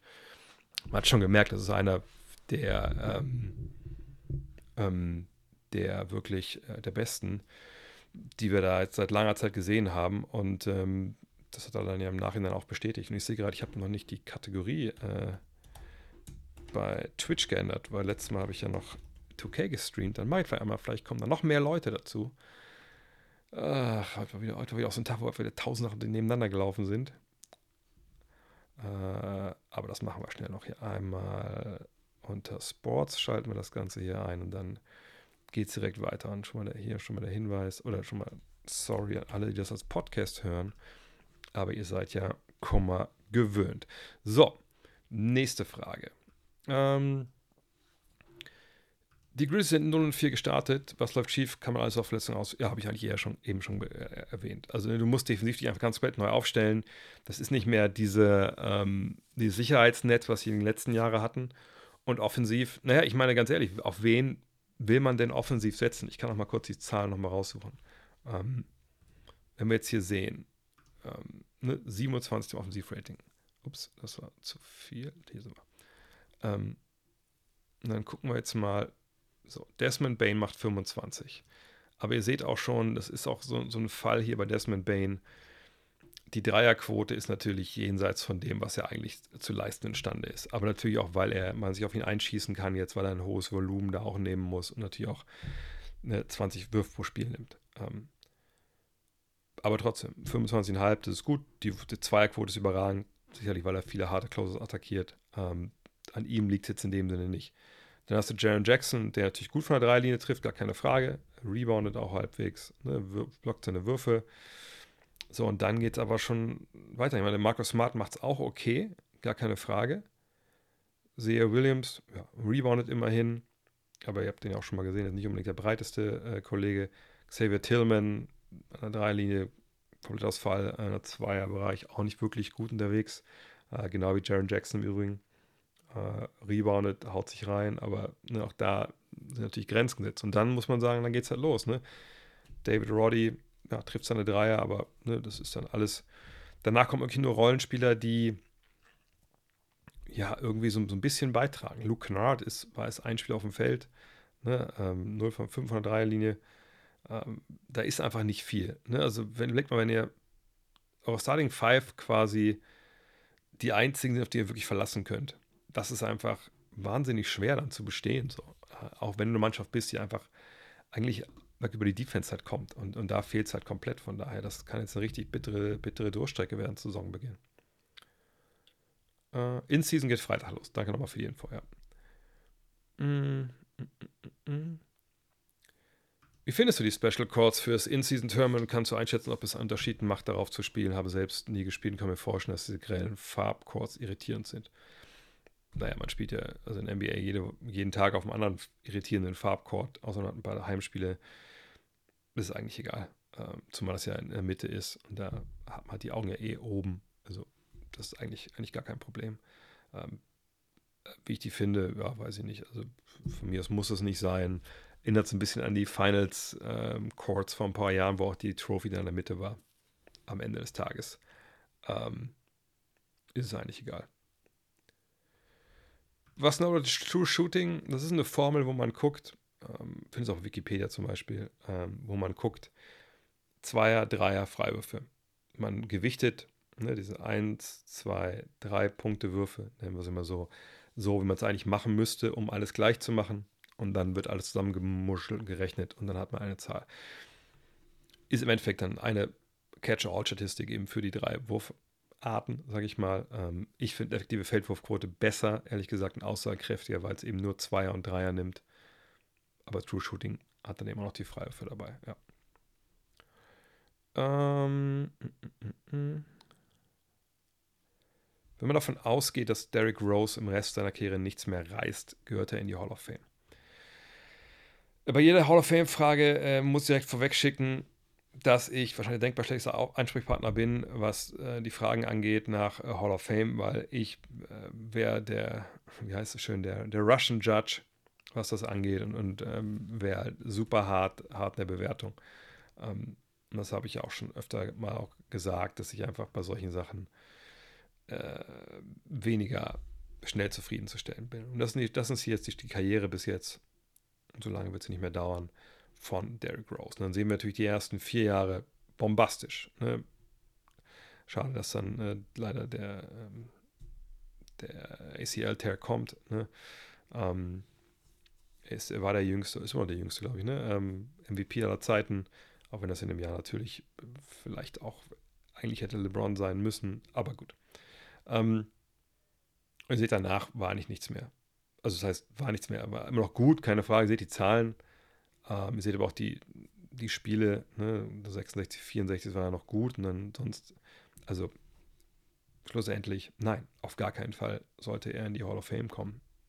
Äh, kann man natürlich überlegen, warum ist Bill Walton dann drin? Bill Walton, da gab es auch noch ein paar Schichten dem College, der hat auch noch da, ähm, das ist ja nicht die NBA Hall of Fame, ist ja die Basketball Hall of Fame. Er hat da noch ein paar äh, Sachen äh, geschafft.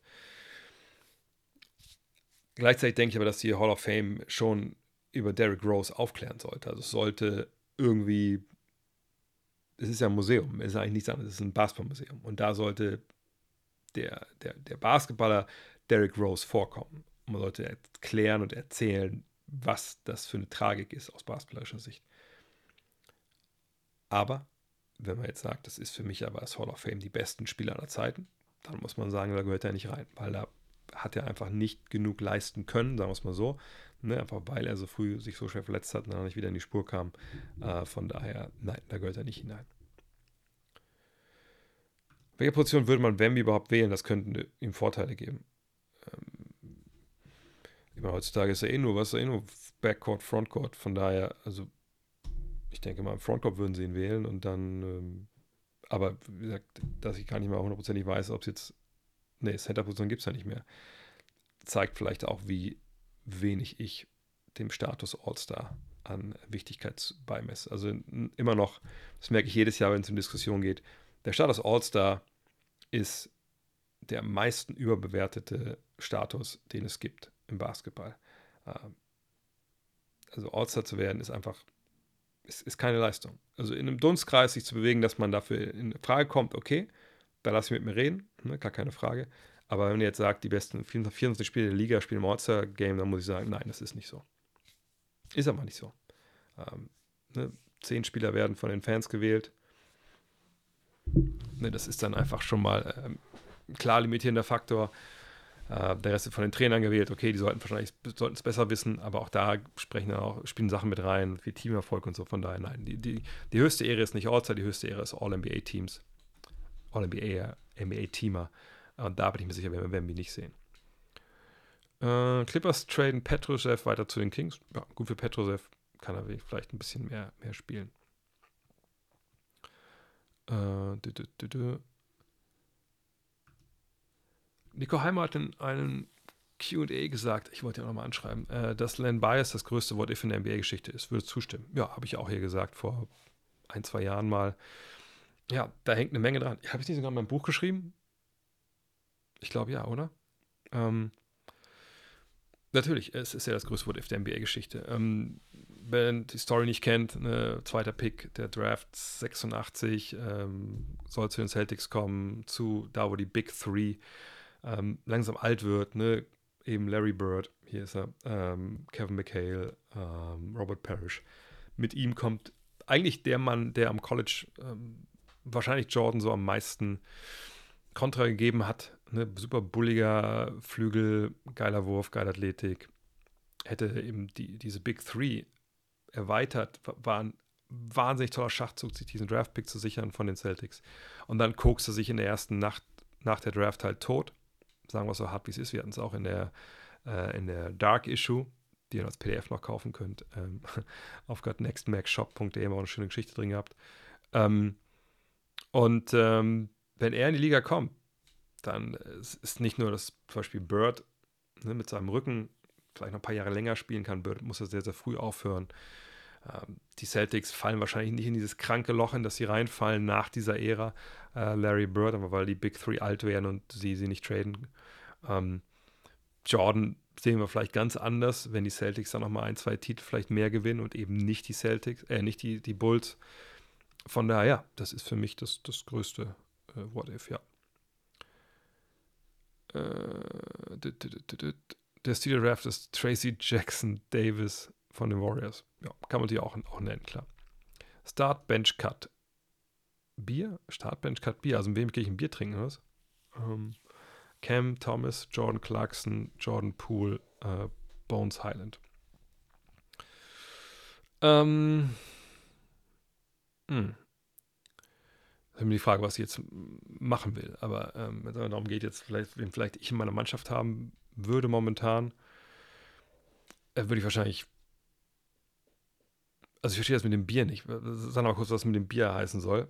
Äh, und es Zeit, machen wir gleich. Ich sehe da unten schon die Frage. Ähm, also ich glaube, ich würde.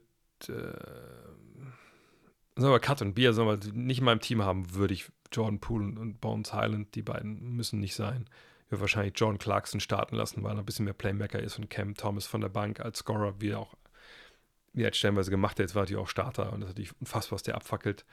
Aber ich würde gerne noch ein bisschen mehr ähm, ähm, Immaculate Grid machen wir auch noch klar. Ähm, ich würde aber ein bisschen mehr noch auch Pick and Roll haben wollen, deswegen würde ich wahrscheinlich Clarkson starten lassen. Und auch ein bisschen mehr Defense natürlich. Achso, du meintest Siakam und OG als Trade-Ziel für Philly mit ihren Picks und Contracts, wenn Toronto einen Rebuild starten sollte. Dafür reichen die Picks nicht, wenn wir ehrlich sind. Also, ähm, ich kann auch kurz mal nachschauen äh, bei der Trade Machine. Da kann man ja auch immer sehen, äh, ne, wie das aussieht mit den Picks. Ich kann das ja auch euch zeigen vielleicht. Uh, fansbow.com ist ja die Seite. Uh, ja, ja, I got it. So, und da kann man natürlich die Spieler hier gucken, die man schicken will. Und erstmal muss man sagen, das wird jetzt nur während der Saison gehen. Also wenn wir jetzt mal rumspinnen wollen und sagen, komm hier, dann äh, kriegt ihr jetzt, was weiß ich, Batum, Marcus Morris. Das könnte kohletechnisch vielleicht sogar schon klappen. Wir gucken mal. Ne, müssen wir noch mal bla, bla, bla. 6 Millionen müssten sie noch wegschicken. Dann sagen wir, aber, wir gut drauf sind, Herr Paul, kriegen sie noch die Anthony Melton, die Raptors, dann sollen sie aber auch zufrieden sein. Äh, ja, gut, ja, er kann jetzt nicht getradet werden. Ja, ich verstehe das schon. Das ist jetzt egal. So, und jetzt sind wir bei den Picks hier. Äh, und jetzt fehlen hier leider wohl noch die Picks von den Clippers, wa? Weil eigentlich müssten die hier auftauchen. Komisch. Haben sie auch nicht eingearbeitet. Normalerweise kann man das hier sehen. Aber ihr seht, wenn wir jetzt Clippers-Picks mal außen vor lassen, das ist jetzt hier nicht ähm, Oklahoma City. Ne? Also jetzt ist jetzt die Pick-Schatulle ist jetzt hier nicht super tief gefüllt. Ähm, und man weiß gar nicht, wo man, äh, was man alles wegschicken kann. Ihr seht, da gibt es einen Zweitrunden-Pick aus New York äh, und von Portland einen Zwei-Punkten-Pick, aber sonst haben sie eigentlich nur ihre eigenen Picks. Also wenn die Liste hier aktuell ist, aber da gehe ich jetzt auch mal von aus. Ähm, von daher, das ist jetzt nicht so, dass sie, wenn Masai Ujiri weiterhin diese Preise aufruft, die er bisher ausgerufen hat, ähm, dass sie mit ein, zwei Erstrunden-Picks weiterkommen. So, ähm, von daher ähm, glaube ich nicht, dass das, dass das reicht. Ähm, ich mache mal die letzten Fragen noch weg und dann spielen wir Immaculate Grid und dann machen wir erstes Zeit und gucken, was noch für Fragen auflaufen. Ähm, bleiben wir, also Cam Thomas kurz nochmal MIP. Ja, klar, wenn er über 30 auflegt, dann ist er natürlich ein, ein MIP-Kandidat. Ähm, was sage ich bis jetzt zu Ben Simmons? Ja, ich glaube, es ist das, was wir von Ben Simmons erwartet haben, oder? Ähm, also im Sinne von, ach da suche ich die Zahlen mal raus er ist derjenige, der eben nicht als Scorer vorangeht, sondern als, als Playmaker. Ne? Als Point Guard hat er auch im Sommer mehrfach gesagt, ich bin ein Point Guard. Und die Zahlen äh, sehen wir hier auch. Ne, Cam Thomas mit seinen 33 ist einfach verrückt. Aber gut. Äh, aber er trifft ja auch 61 Prozent aus dem Zweierbereich, oder 17 aus dem Dreierbereich und 30, 31 vom Dreier. Ähm, seht ihr, Bridges macht seine 20, ähm, Lonnie Walker macht 16, Dorian Finney-Smith. Ne, ihr seht ja auch die, die Würfe und dann kommt irgendwann Ben Simmons mit, mit 6,7 Würfen, mit 60% äh, Trefferquote. Ja, 8,3 Punkte, 10 Rebounds, 8,3 Assists, 2 Stocks. Also Stocks sind Steals und Blocks zusammen. Und ähm, was man, finde ich, was man da halt sieht, auch, auch sehr eklatant halt sieht, ist, wenn jemand 30 Minuten spielt und wirft nur knapp siebenmal auf dem Korb und hat dann 60% Quote und keine davon sind Dreier, dann sagt mir das, der wirft wirklich nur aus Notwehr. Also die, die, wenn jetzt alles aufgeht vor ihm äh, und er hat eine Autobahn zum Korb, ich hatte mal einen Trainer gesagt, wenn du hast Autobahn zum Korb, musst du fahren, dann fährt er. So, aber ansonsten halt nicht. Und das tut seiner Mannschaft, glaube ich, extrem gut. Ähm, wir sehen da oben Defensivrating 28, das ist natürlich nicht so geil. Da muss man dann arbeiten. Wir sehen Offensivrating zweiter. Nach drei Spielen auch unzulässig, das wirklich jetzt überhaupt zu erwähnen, aber nur mal um zu sehen, wie es momentan bei denen halt läuft. Sie rebound ja auch, auch relativ gut, aber, ähm, ne, aber sie haben halt viele Turnover oder sie begehen wenig Turnover. Also sie haben viel Turnover und sie forcieren wenig Turnover. Aber Ben Simmons macht genau das, was man erwarten konnte. Also, wie gesagt, dass er jetzt am Anfang Dreier zu äh, werfen oder so, das, also ich weiß nicht, ob daran jemand glaubt hat, das war von vornherein ähm, blödsinnig. Aber dass er diese Rolle wieder spielt, das ist halt schön zu sehen, dass er das macht äh, und, und das hilft einfach auch. Ähm, von daher, nee, also ist echt alles gut. Kannst du allgemein was zu den Wizards sagen? Sie sind eine der Franchises, die gefühlt noch nie Erfolg hatte, über die nie geredet wird und trotz Jordan komplett unter dem Radar fliegen. Stimmt. Sie sind Meister geworden in den 70ern, ne, aus 78 oder so. Äh, wir können es ja auch mal kurz. Es ist immer schön hier bei äh, BK Ref, dass man, das sage ich auch nochmal, dass man ja hier immer die äh, Franchise History, sich, äh, Franchise Index sich anzeigen lassen kann. Da sieht man immer die größten Spieler. Jetzt die allermeisten wahrscheinlich auch jetzt hier nicht sagen, aber das ist Wes Unseld, äh, Spence, äh, Elvin Hayes, sorry, ähm, Walt Bellamy, gut, Bradley Beal sind wir dann schon, äh, Greg Ballard, da wird es ja dann so ein bisschen fragwürdiger hier.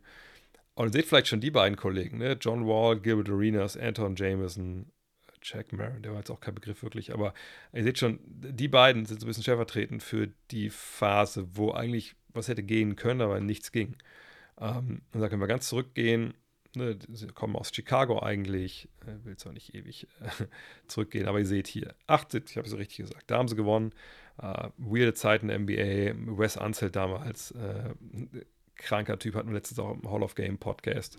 Ähm, und danach, seht ihr das ja, erste Runde, erste Runde, erste Runde, einmal hier, ne, Conference Semifinals, also zweite Runde, nochmal zweite Runde. Aber in der ganzen Zeit nichts. Also wirklich nichts. Ne? Und dann begann so ein bisschen äh, hier so der, äh, ja, begann hier so eine Phase, oder hier eigentlich schon, ne, mit Arenas, mit Jameson, dann noch mit, äh, war noch alter hier, ähm, Tough Juice war, stellen, war, war da, Cron Butler, ne? Und das war eigentlich so, wo man dachte, okay, da könnte mal was gehen. Die hatten ja auch Talent, aber dann hat, ist immer dann gescheitert, entweder an, an Arenas, der dann halt äh, die Verletzung hatte und die Nummer mit der Waffe in der, in der Kabine und so. Ach so, und dann kam halt die Phase mit Bradley Beal irgendwann und Gortat und John Wall, aber ihr seht auch hier, hat nicht wirklich gereicht, einfach weil ja, Wall und äh, Beal dann auch entweder auch verletzt waren und nicht zurecht, zurecht kamen zusammen und so. Und äh, von daher, ja, ähm, am Ende des Tages ist es wirklich eine relativ egale Franchise irgendwo. Ähm, aber auch eine mit einer relativ großen äh, Historie und halt auch einer, die eben den Meister hervorgebracht hat. Und das darf man mal nicht vergessen. Also, ne, das, das ist dann schon eine Franchise, die, ähm, die was erreicht hat. Nur es ist eben auch schon fast 40 Jahre oder über 40 Jahre her. Und dann, ja, geraten solche Sachen natürlich in Vergessenheit und wurden auch über Jahre nicht wirklich, wirklich gut geführt. Ähm, ja, Immaculate Grid würde ich sagen. Äh, für alle, die es noch nicht kennen, es geht um Folgendes. Auch das findet sich bei BKRF hier vorne. Ähm, und zwar, ich drücke jetzt hier drauf. Äh, so, und das ist das Grid. Heißt, ich mache das mal ein bisschen kleiner hier. So. Ähm, das heißt, dass wir hier in diesem Grid, müssen es ausfüllen. Äh, und zwar zum Beispiel ne, Miami Heat, Erstrunden Draftpicks der Miami Heat. Ne, Miami Heat einer, der für die Miami Heat 10 plus Rebounds pro Spiel in einer Saison gezogen hat und 10.000 Rebounds. Heute ist es relativ schwer, muss ich sagen. Ähm, und das gleiche dann auch für die, für die Hawks und für die Trailblazers. Was anderes, normal geht es oft darum, haben, welche Spieler haben zum Beispiel bei beiden äh, gespielt. Der Clou ist jetzt, natürlich könnten wir jetzt sagen, First Round Draft Pick, Miami Heat, klar, machen wir Dwayne Wade draus. Wäre aber die Idee, die jeder wahrscheinlich zum Anfang hat und man kriegt mehr Punkte, wenn man ähm, eben Picks ähm, oder wenn man halt eben Spieler nennt, die eben die anderen Leute nicht nennen, wie bei Stadt-Land-Fluss im Endeffekt. Von daher würde ich sagen, wir fangen einfach mal an. Und ich habe einen Vorschlag direkt bei ähm, äh, direkt fällt nur Wade ein. Direkt bei den Heat würde ich sagen Ronnie Cycley. Warum? Weil das der erste Draft-Pick überhaupt der Miami Heat war. Ähm, das wäre jetzt jemand, aber der ist auch schon relativ bekannt. Ähm, man könnte natürlich, es gibt natürlich viele Picks, die sie hatten. Äh, könnte ich die aktuellen Pick natürlich sagen, wie Jaime Jaques. Aber nee, ich, ich wäre für, ähm, ich wäre für Cycly. Es sei denn, ihr habt doch irgend, könnt ihr mal, wie, wurde Vincent Askew von denen gedraftet? Harold Miner könnte man natürlich, wollen wir Harold Miner nehmen? Wollen wir Harold Miner nehmen? Harold Miner finde ich eine geile Idee.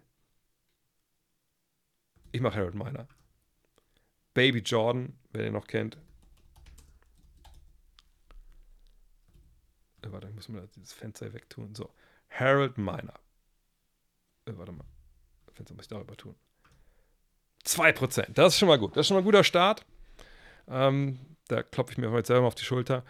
Dann äh, 10 plus Rebounds pro Spiel in einer Saison. Ähm, ja gut, Alonso Morning, da würde ich sagen Ronnie Cycley. Ähm, habt ihr jemand anders, den ihr da nennen wollen würdet? Mit Cycley, glaube ich, kommen wir da gut durch, weil die Leute, die das machen, sind einfach eine Ecke jünger und auch wenn das natürlich eigentlich eine History-Website ist, die haben die einfach nicht so wirklich parat. Von daher Hawks, Boris Dior, das können wir gleich noch machen. Ähm, war Schröder damals First Round bei den Hawks? Ja, Schröder machen wir auf jeden Fall, glaube ich, würde ich sagen. Aber erstmal machen wir jetzt Ronnie Cycley. Wir machen erstmal die, die Heat jetzt hier durch. So. Cycley, krasser Typ. Ich habe auch heute drüber geschrieben, deswegen weiß ich das. 3%, ne? immerhin. Aber er war alles unter 10, ist super. 10.000 Rebounds in seiner Karriere. Wir können Cycley nicht, nicht nochmal nehmen. Ne? Von daher müssen wir da jetzt jemanden nennen. Uh, ich meine, jetzt natürlich Morning. Uh, Alonso Morning kann man natürlich dann nehmen. Ähm, hat Udonis Haslem 10.000 Rebounds? Ich meine, also auf jeden Fall lange noch gespielt für 10.000, aber ich sag so viele, denke ich auch nicht. Hat Le ne, LeBron? Obwohl, Mama, es geht ja darum, dass die irgendwann mal da gespielt haben. Es geht ja nicht darum, dass die 10.000 Rebounds für die Heat gegriffen haben müssen, oder? Ja, Morning auf jeden Fall einer. Also in Morning hat er auch nicht alle 10.000 bei den, bei den Heat gegriffen. Hat Morning 10.000 gegriffen? Ich meine, Morning war relativ schnell verletzt. Ne? Hm. Hat Morning 10.000 Rebounds? Ich meine, für 10.000 Rebounds, wenn du im Jahr 10 pro Spiel ziehst, dann bist du bei 800. Das ist schon eine Menge. Fuck, da, ey, da fällt mir eigentlich jetzt ehrlich gesagt als richtig Shaq. Wollen wir Shaq? Wollen wir Shaq nehmen einfach? Ich meine, also der, der es auf jeden Fall geschafft hat, ist natürlich LeBron, da müssen wir drüber reden. Hat Sean Marion 10.000 Rebounds? Ich, ich meine, ich habe keinen Rechenfehler, oder? Ich meine, ich muss doch dann. Ich nehme Shaq. Ich gehe, ich, sorry, ich nehme die sichere Nummer. Ich meine, sicher ist nicht. Sicher ist natürlich ein LeBron, aber ich nehme einfach Shaq. Na, ah, okay. Ja, das, das war natürlich dann, das hat uns kaputt gemacht hier. Scheiße. Love, stimmt, Love wäre noch eine Idee gewesen. Stimmt, stimmt, das war jetzt zu spät. Dann, First Round Pick. Was, wer hat gerade Finn gesagt? Ähm, LeBron 25 Prozent. Hm. Wieso haben den, den keiner auf dem Schirm? Naja. Dann, First Round Pick, der, der, ich will gerade, ob ich irgendwie auch noch einen richtigen Deep Cut habe, aber wir können einfach Schröder nehmen, oder? Lass uns Schröder nehmen. Den hat doch keiner parat außer uns. Oh, guck mal. Oh, das ist richtig ein Deep Cut. 10 plus Rebound. Ja, da würde ich sagen Kevin Willis als allerersten. Ich weiß nicht, ob ihr da jemand anders habt, den ihr nennen würdet. Mark Workman. Ach nee. Wo, wo wolltest du Mark Workman nehmen? Äh,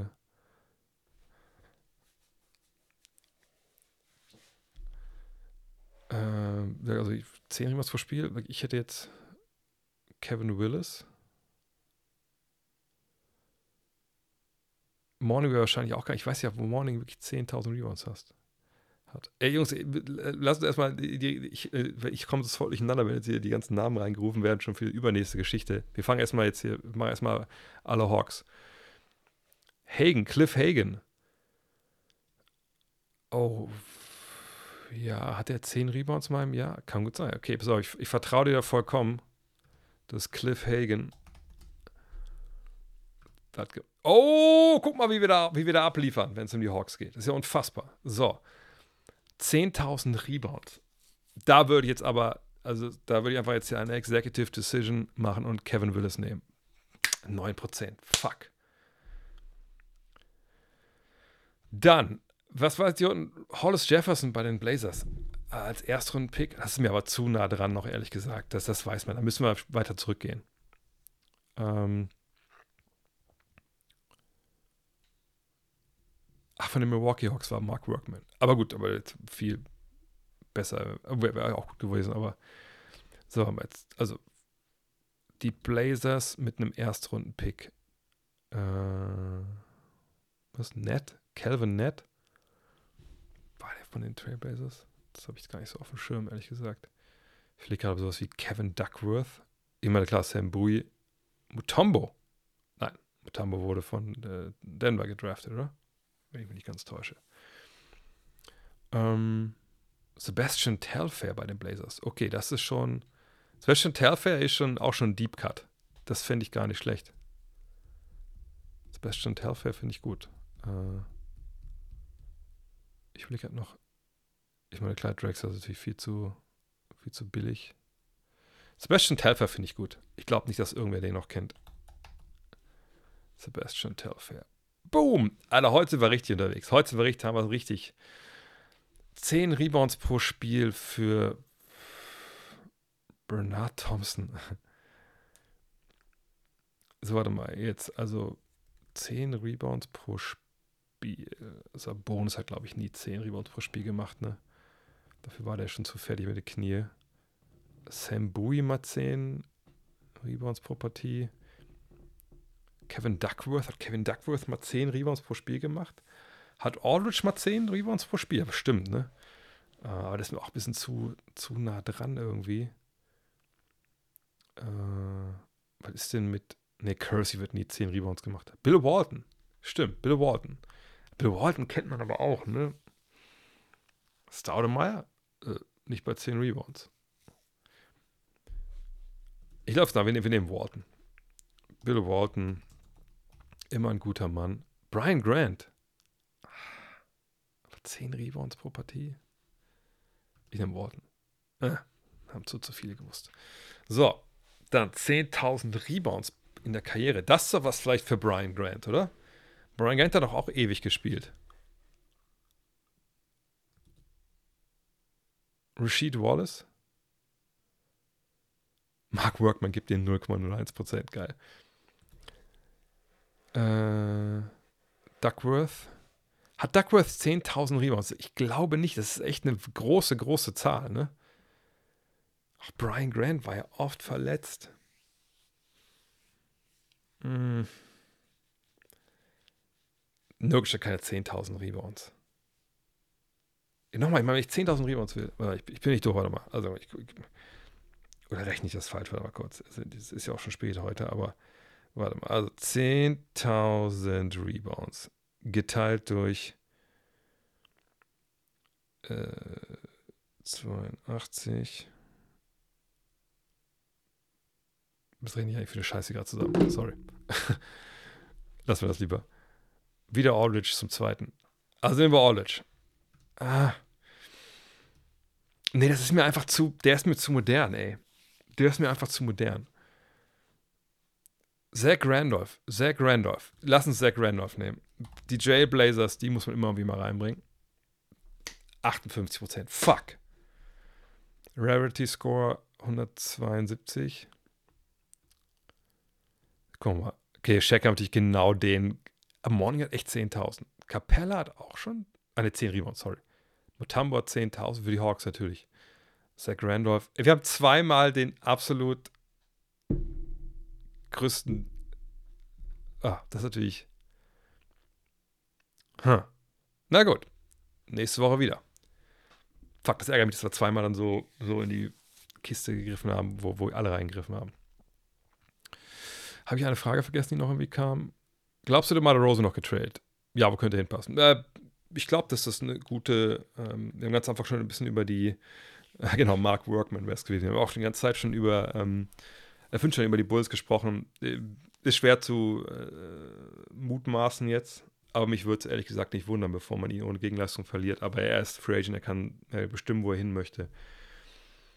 Hinpassen tut er überall. Die Frage ist halt, wer hat das, ähm, sag mal, die, die finanziell passenden Spieler, um die wegzuschicken. Also in seinem Fall reden wir was über 30 Millionen oder was, die man dann äh, rüberschicken muss. Äh, bei den Rosen sind es. Ich gehen ein bisschen da rein hier. Äh, ja, knapp 30 Millionen, 28,6 Millionen. Ehrlich gesagt, wenn das jetzt nicht irgendwie so ein Trade ist, was ich, äh, Auslaufvertrag für auslaufender Vertrag, ähm, ist es vielleicht sogar eher ein Fall für ein Buyout vielleicht am Ende des Tages, wenn er unbedingt weg will. Ähm, ist nicht so leicht, den zu traden, glaube ich, ehrlich gesagt. Aber wenn, dann kann er natürlich überall dahin passen, ehrlich gesagt. Also gerade wenn er weiß, dass es nur für ein paar, paar Wochen und Monate ist. Äh, bist du überrascht, dass die Mavs 3 und 0 gestartet sind? Ähm, ja, jein. Also, ich meine, also fragt euch selber, ob ihr zugetraut hättet, dass äh, Dallas gegen San Antonio gewinnen kann. Ähm, junge Mannschaft ohne, ohne Ansprüche dieses Jahr, dass sie gegen ähm, Memphis gewinnen können, ohne John Morant und wie gesagt und mit ohne Steven Adams. Und dass sie gegen Brooklyn zu Hause gewinnen können und in diesen drei Spielen nicht einmal back-to-back -back gehen müssen. Ähm, ich denke, das wäre vermessen zu sagen, nee, das hätte ich mir nie im Leben vorstellen können. Also von daher, nee, ich, ich denke, da ist jetzt nichts, was man irgendwie, wo man denkt, das ist ungewöhnlich. Also selbst wenn man jetzt, wie gesagt, viel zu früh, man sollte gar nicht hingucken, aber wenn man, selbst wenn man jetzt auf die, die Offensiv-Defensive-Ratings schaut, dann sieht man da, ja, keine gute Defense, Top-Offense, das ist ja, ähm, ja, das, äh, das, ist ja ungefähr das, was wir auch erwarten, wahrscheinlich. Äh, von daher, ne, überrascht bin ich ehrlich gesagt nicht. Äh, kann Steph Curry dieses Jahr, Steph Curry, sorry, dieses Jahr ernsthaft um den MVP kämpfen oder wirft ihn wieder eine Verletzung oder Warriors Record aus dem Rennen?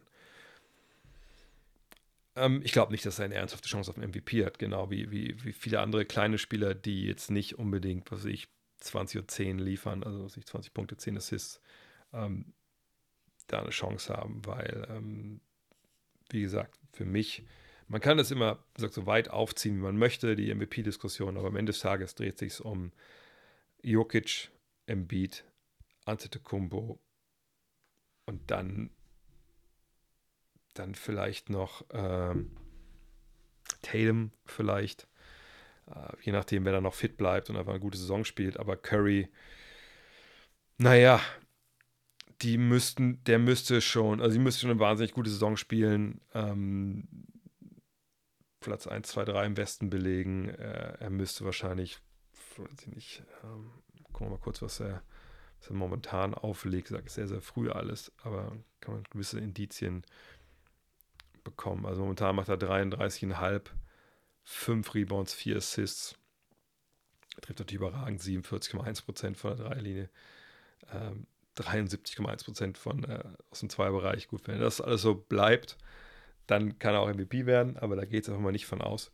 Ähm, äh, von daher ist es, ist, es ist schon wirklich, wirklich unwahrscheinlich für meine Begriffe, dass er es gewinnt, aber er kann sicherlich in der Doncic natürlich auch noch zu nennen bei der MVP-Geschichte, genau. Aber ich weiß nicht, ob die, die Mavs da genug äh, Spiele gewinnen werden. Ähm, von daher, ähm, ja. Aber haut doch gerne jetzt schon mal äh, Vorschläge raus für Es ist Zeit, ne, diese eine Minute Rant, den ich dann äh, immer, immer bringe. Äh, weil heute sagt, geht es dann nur bis 10 Uhr. Ähm, dann kann ich mir ganz raussuchen, während ich die nächste Frage beantworte. Eine Frage zur Hall of Game-Folge zu Rick Barry. Habt ihr einen Grund gefunden, warum Rick Barry eine Saison mit einem Toupet gespielt hat? Achso, ja, einfach weil die Haare langsam weg waren. Das haben wir, glaube ich, gar nicht wirklich, äh, haben wir nur so nebenbei einfach mal thematisiert. Äh, ja, er hat aber damals ein schwindendes Haupthaar gehabt und wollte das halt kaschieren, im wahrsten Sinne des Wortes, halt mit so einem Pfiffi auf dem Kopf. Ähm, ja, war wie eine, eine, eine, Folge, die. Ich dachte nicht, dass sie so dark wird von uns, aber er ist einfach auch ein schwieriger, komischer Typ. Und wenn ihr mal Hall of Game hören wollt, äh, wir haben ja einen Podcast, äh, Len Werle, ähm, Ole Freaks und ich, wo wir die 76 besten Spieler aller Zeiten, die im All-75-Team das klingt jetzt blöd, aber ist so, ähm, ins gewählt worden. Über den machen wir, bei jedem machen wir mindestens einen Podcast, über die absoluten super Megastars auch machen wir immer zwei. Äh, und ähm, es gibt, glaube ich, 13, 14 Folgen, die haben wir eben für frei für alle gemacht. Und dann haben wir gesagt, okay, wenn wir weitermachen wollen, dann müssen wir halt irgendwie auch, auch ein bisschen Geld damit verdienen. Und dann haben wir jetzt, den Rest ist jetzt hinter ähm, hinter der Paywall bei, bei Steady äh, findet ihr das Hall of Game. Ähm, aber die frei empfangbaren Folgen, die gibt es immer noch in jedem Podcaster. Postcatcher, so heißt es. Luca MVP, äh, nee, ich meine, er, sicherlich, wenn er die Zahlen auflegt, hat er da äh, Outsider-Chancen, aber auch da würde ich sagen, ähm, äh, da werden die Mavs nicht genug Spiele gewinnen, bin ich mir relativ sicher. Die Warriors könnten tatsächlich fünf Spieler aufs Feld schicken, deren Väter schon in der NBA gespielt haben. Also Derek Curry, Michael Thompson, Gary Payton, Mitchell Wiggins und Dale Davis. Ach, Dale Davis Sohn ist da. Ach, krass. Ja, das ist natürlich ein geile, geiler Fun-Fact im Endeffekt.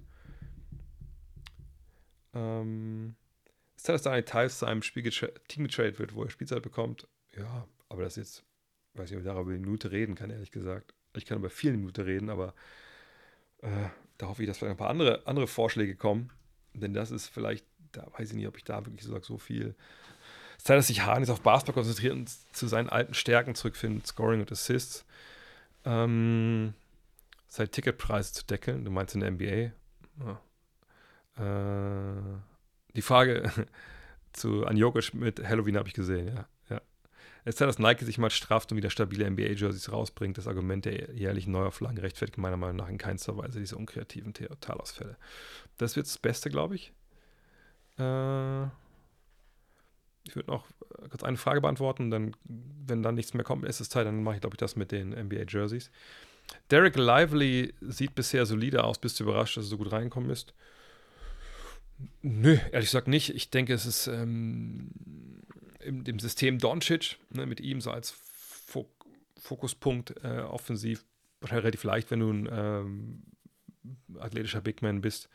Ähm, aber ja, das sieht momentan sehr, sehr gut aus. Aber wie gesagt, sehr, sehr früh auch noch. Ähm, von daher ähm, ist es jetzt auch nicht, ich würde es auch nicht sagen, der muss ins All-Star-Game oder so, sondern das ist so ein solider Start. Aber warten wir mal ab, was dann wirklich in, in zwei, drei Wochen auch vielleicht äh, passiert, wenn er auch merkt, dass es ähm, ein paar mehr Spiele sind als im College. Ja, dann machen wir es ist Zeit, dass Nike sich mal strafft und wieder stabile Jerseys rausbringt. Ähm, das Argument der jährlichen Neuauflagen rechtfertigt meiner Meinung nach in keinster Weise diese unkreativen Totalausfälle. Okay. Dann bringe ich mal die Uhr hier ins Spiel. Ähm, natürlich auch alles sponsored bei Tissot. Und dann äh, gucke ich mal, dass ich eine Minute hier äh, abrente darüber. Nike, wir müssen reden. Ja, jedes Jahr äh, neue City Editions. Ähm, was hat jedes Team? Vier verschiedene Trikots mittlerweile. Und das wird immer irgendwie neu geremixed. Ja, das ist vielleicht eine tolle Idee, um den Leuten noch mehr Geld aus der Tasche zu ziehen. Problem ist aber einfach, wenn ihr scheiß Trikots abliefert, die keine Sau haben will, weil die einfach mega langweilig aussehen, dann ist das ein ziemlicher Rohrkrepierer. Und ich kann das sogar verstehen. Ich meine, ich arbeite auch mit Grafikdesignern zusammen. Wenn ich denen sagen würde, ey, wir brauchen jeden Tag irgendwas Neues, aber eigentlich ist es das Gleiche, gleichen Farben etc. pp., da kommen auch keine neuen Ideen mehr raus. Wisst ihr, was ihr machen solltet? Ihr solltet, wenn ihr schon vier Trikots braucht pro Mannschaft, einfach ein Trikot sagen, hey, wir gehen hin, wir lassen die Fans abstimmen vor der Saison, was ist das geilste Retro-Trikot, was eure Franchise mal gehabt hat? Und bumm, das kriegt ihr nächstes Jahr. Und wenn wir dann Grafiker haben, die eine geile Idee haben, dann ändern wir eben eins der anderen Jerseys. Nicht jedes Jahr, sondern einfach dann, wenn wir eine geile Idee haben, weil dann sind alle zufrieden. Die Spieler mit geilen Jerseys, die Fans und wir auch, weil wir verkaufen. So vielleicht, so in der Art. Ähm, weil, ich sage, ich kenne das ja beim Fußball, beim VfL, äh, also mein Verein ist es ja. Ähm, ne, früher ähm, wann immer dann neue Jerseys raus, dachten wir so, Gottes Willen, das kann nicht schlechter werden. Dann wurde es noch schlechter und noch schlechter jedes Jahr. Und ich auch dachte, ey, wir hatten noch so ein paar geile Dinge, aber warum die nicht einfach behalten? Äh, von daher, äh, ja, denke ich, da kann man ähm, sicherlich einiges mehr machen. Und ja, die, die, die im Fußball auch, die Designs kommen von den, äh, von Nike. Ne? Die haben sicherlich dann, klar, gucken die ein bisschen so, vielleicht mit den Teams, man habt ihr irgendwie eine Idee, worauf ihr dies ersetzen wollt. Zum Beispiel jetzt hier mit Golden State, mit dem Cable Cars, ist das vielleicht eine Idee? Ja, machen wir das doch. Ähm, okay, klar, äh, aber im Endeffekt müssen die Designer umsetzen. Und da kannst du ja auch nicht alles hin und her schicken und, und tausendmal gucken und machen. Ähm, die sollten einfach weniger äh, ändern. Generell auch weniger ändern. Gefühlt ändern sie jetzt ja jedes Jahr, äh, auch oder alle zwei Jahre auch dann die Heimtrikots und so. Äh, da muss man auch mal ein bisschen an den Geldbeutel vielleicht der, der Fans denken, meiner Meinung zumindest. Von daher, ja. Es halt, dass die Draft abgeschafft wird. das mache ich jetzt mal so, ähm, das sage ich ja seit Jahren. Also nicht sagen, dass es Zeit wird, die abgeschafft wird. Zeit ist, dass sie abgeschafft wird. Aber ich fände einfach, es gibt ein besseres System da draußen als dieser, auch wenn ihr mein Buch gelesen habt, dann kennt ihr das auch, den Begriff, als diesen Milliardärskommunismus. Nee, dass man halt sagt, hey, jedes Team muss immer gleiche Chance haben auf die jungen Spieler, etc. Blablabla. Was soll das? Ne? Also im Endeffekt wird da Chancengleichheit in Anführungszeichen geboten auf den Rücken der Youngster, die sich nicht aussuchen können, wo sie, wo sie Basketball spielen wollen. Ähm, und dann noch sieben Jahre mindestens bei, dem, bei dem Team bleiben. Äh, der Draft macht Spaß, gar keine Frage. Nur am Ende des Tages belohnst du halt verlieren. Das heißt, du wirst immer Teams haben, die im Zweifel dann tanken, wenn man es so hart ausdrücken wollen. Wenn man aber hingehen würde und man würde, ich, sage es jedes Mal dazu, ich bin nicht clever genug, um das bis ins Detail auszuklamüsern, aber jemand wie Mark Cuban hat das auch schon mal in die Richtung gedacht. Wenn man sagen würde, hey, wir koppeln eben, dass die jungen Spieler schon, sage ich mal, in die Liga kommen, an einem gewissen Stichtag, ja, und nicht einfach nur so, jetzt, jeder kommt, wann er will. Aber wir koppeln das an Salary Cap. Also wer Cap Space hat, kann jungen Spielern ein Angebot machen. Ne? Meinetwegen, wenn wir jetzt zum Beispiel bei dem, wenn wir bei der Rookie Salary äh, blieben, ne, was ich in James Wiseman, der kriegt, glaube ich, dieses Jahr 9,9 Millionen, äh, ne, wenn du den haben willst, dann musst du den aber in deinem Salary Cap, du musst den da reinpacken können. Also wenn du weiter über dem Salary Cap liegst, wenn du ein Playoff-Team bist und liegst im Salary Cap, kannst du den eigentlich nicht holen. So, ne? Also da muss man natürlich viele, viele Regeln äh, dann noch klar definieren und so, aber das finde ich eigentlich keine schlechte Idee. Dann könnte man besser planen. Teams werden, würden belohnt, wenn sie eben auch ähm, da gut wirtschaften. Und es wäre halt auch nicht so, dass, wenn es kann, wenn ein Team 10 Millionen hat, das sagen kann, hey, du kommst jetzt zu uns, James Wiseman, sondern James Wiseman könnte sich das aussuchen. Er könnte auch für weniger Geld irgendwo anders spielen vielleicht. Ähm, ne, das fände ich gar nicht so schlecht, äh, einfach weil man dann auch keine Ansammlung von allen möglichen Jungstars bei einem Team hätte, ähm, sondern man könnte das clever halt äh, regeln und dann wäre diese, dieses Incentive zu verlieren, das wäre halt nicht mehr da und das finde ich eigentlich gar nicht so schlecht. Wie könnte Luca MVP werden, wo sollten die Mavs landen? Ist es realistisch? Na, realistisch glaube ich ist es nicht, aber Top 4 für Dallas, was ich 35, 10 und 10, sowas in der Art, machen wir mal 33, 10 und 10, das wäre dann der Weg für, für, für Luca im Endeffekt. Ich habe Wünsche über dein T-Shirt gesprochen. Ja, es ist auch unterwegs, nur ich habe es halt von hier verschickt und nicht wie das Heft. Das Heft kommt aus einer anderen, kam aus einer anderen Ecke. Und wie gesagt, wenn die, das Heft bei dir schon zwei Wochen gedauert hat, einfach nochmal warten, ein paar Tage. Ich weiß ja nicht, was bei, bei dir mit der Post los ist, aber auf jeden Fall ist es unterwegs. ähm, was haben wir hier noch? Was würdest du davon halten, wenn man Trans den Transfermarkt von Fußball in die, USA, in die NBA übertragen würde? Das heißt, Spieler mit Ablösen kaufen, verkaufen statt Trades. Beide Systeme haben natürlich ihre Vor- und Nachteile. Das Problem bei den Ablösesummen sehen wir auch gerade wieder ähm, äh, beim Thema Saudi-Arabien und solche Geschichten. Da, da wirklich, ich meine, es gibt da nicht umsonst hier diese, diese Versuch mit Financial Fair Play, das irgendwie einzudämmen. Das ist ja eigentlich am Ende des Tages genauso ein fehlerbehaftetes System wie das äh, von der Free Agency etc. Von daher, ähm, ich würde davon nichts halten. Also ich finde schon das Free Agency-Ding gelungener als das mit dem Transfers. Ne, da machen sich ja auch eine Menge Leute die Taschen voll äh, von Beratern etc. Da werden, wird viel, viel Geld, Millionen, da gibt es ja genug Bücher auch drüber, unter der Hand verschachert. Das gibt es in meiner NBA jetzt so nicht. Ja, das ist alles offener. Ähm, von daher würde ich das nicht gut finden, wenn man das. Äh, und dann hat man wirklich, also wenn man dann hingeht, dann ist das Salary Cap ja auch weg. Das heißt, dann hast du wirklich diese, diesen Milliardärsclub und dann ja, nach dem Motto, wer lang hat, kann lange hängen lassen. Dann haben wir eben dann super Teams, die sich zusammenfinden und dann kannst du eigentlich nicht mit 30 Teams äh, so eine Liga spielen, weil einfach, natürlich kannst du Leute draften, aber wenn es Ablösesummen gibt etc., nee, das, dann, dann wäre die NBA einfach kaputt. Da müssen wir, glaube ich, äh, ganz ehrlich sein. Äh, An anderer Stelle hatte mal ein User für das All-Star-Spiel vorgeschlagen, die US-Amerikaner gegen Nicht-US-Amerikaner spielen zu lassen. Wie sehe spontan dein Kader für Team International aus? Ähm, ja, gut, ist nicht so schwer, ne? wahrscheinlich. Doncic, Gilgis Alexander, ähm, Embiid, äh, Embiid ist Amerikaner jetzt. Äh, also, warte, muss ich erst mal gucken hier, warte mal. Hm, ich schaue mal kurz, mal kurz einmal in die Liste von den, den Liedern dieses Jahr und dann klicke ich mich einfach mal durch. Zack, wartet mal. Und wahrscheinlich vergesse ich wieder irgendwen, weil er nicht genug Punkte noch nicht spielt. Aber so, ich meine, klar ist ja, also, wen hätten wir dabei? Wir hätten auf jeden Fall den Kollegen Antetokounmpo dabei. Wahrscheinlich würde ich sogar, also erstmal Murray, äh, Doncic, Jokic, so die drei. Vier und wahrscheinlich fünf, oder?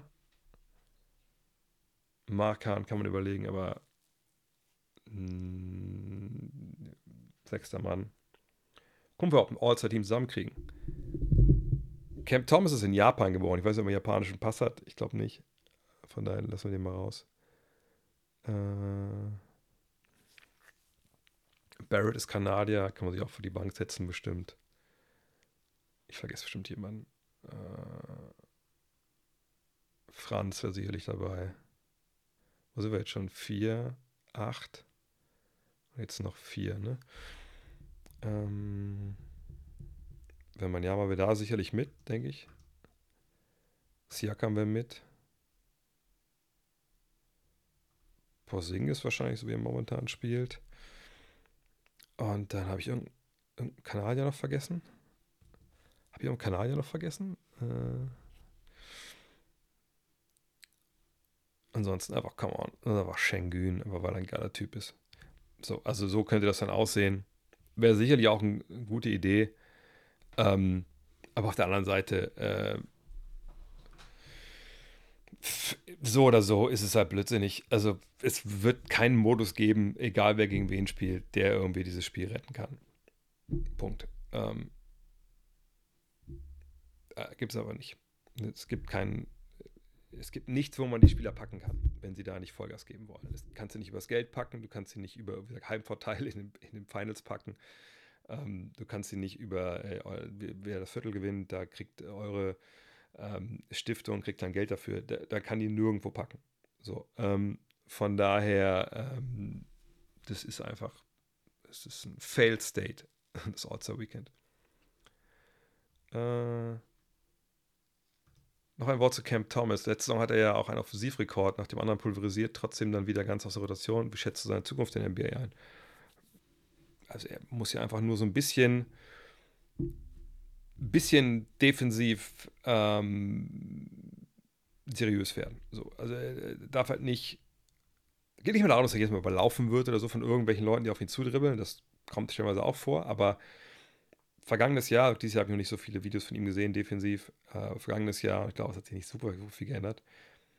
Der, der, stand nicht nur falsch, der ist einfach auch in die falsche Richtung gegangen. Also das, da gab es Szenen, wo einfach jemand verteidigt, aber steht Cam Thomas neben ihm und sagt, oh, was machst du denn da?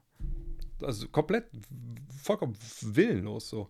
Ähm, und gottlos, ehrlich gesagt auch. Ähm, aber ähm, am Ende, wenn er wirklich das hinbekommt, dass er äh, defensiv da ein bisschen mehr zupackt und aber richtig steht, das ist machbar, ist einfach nur, ist nur in seinem Kopf, sage ich mal, ähm, dann kann das sicherlich jemand sein, der wahrscheinlich in seiner besten Rolle wahrscheinlich von der Bank kommt und dir einfach dann mega Buckets gibt, ähm, eventuell auch starten kann.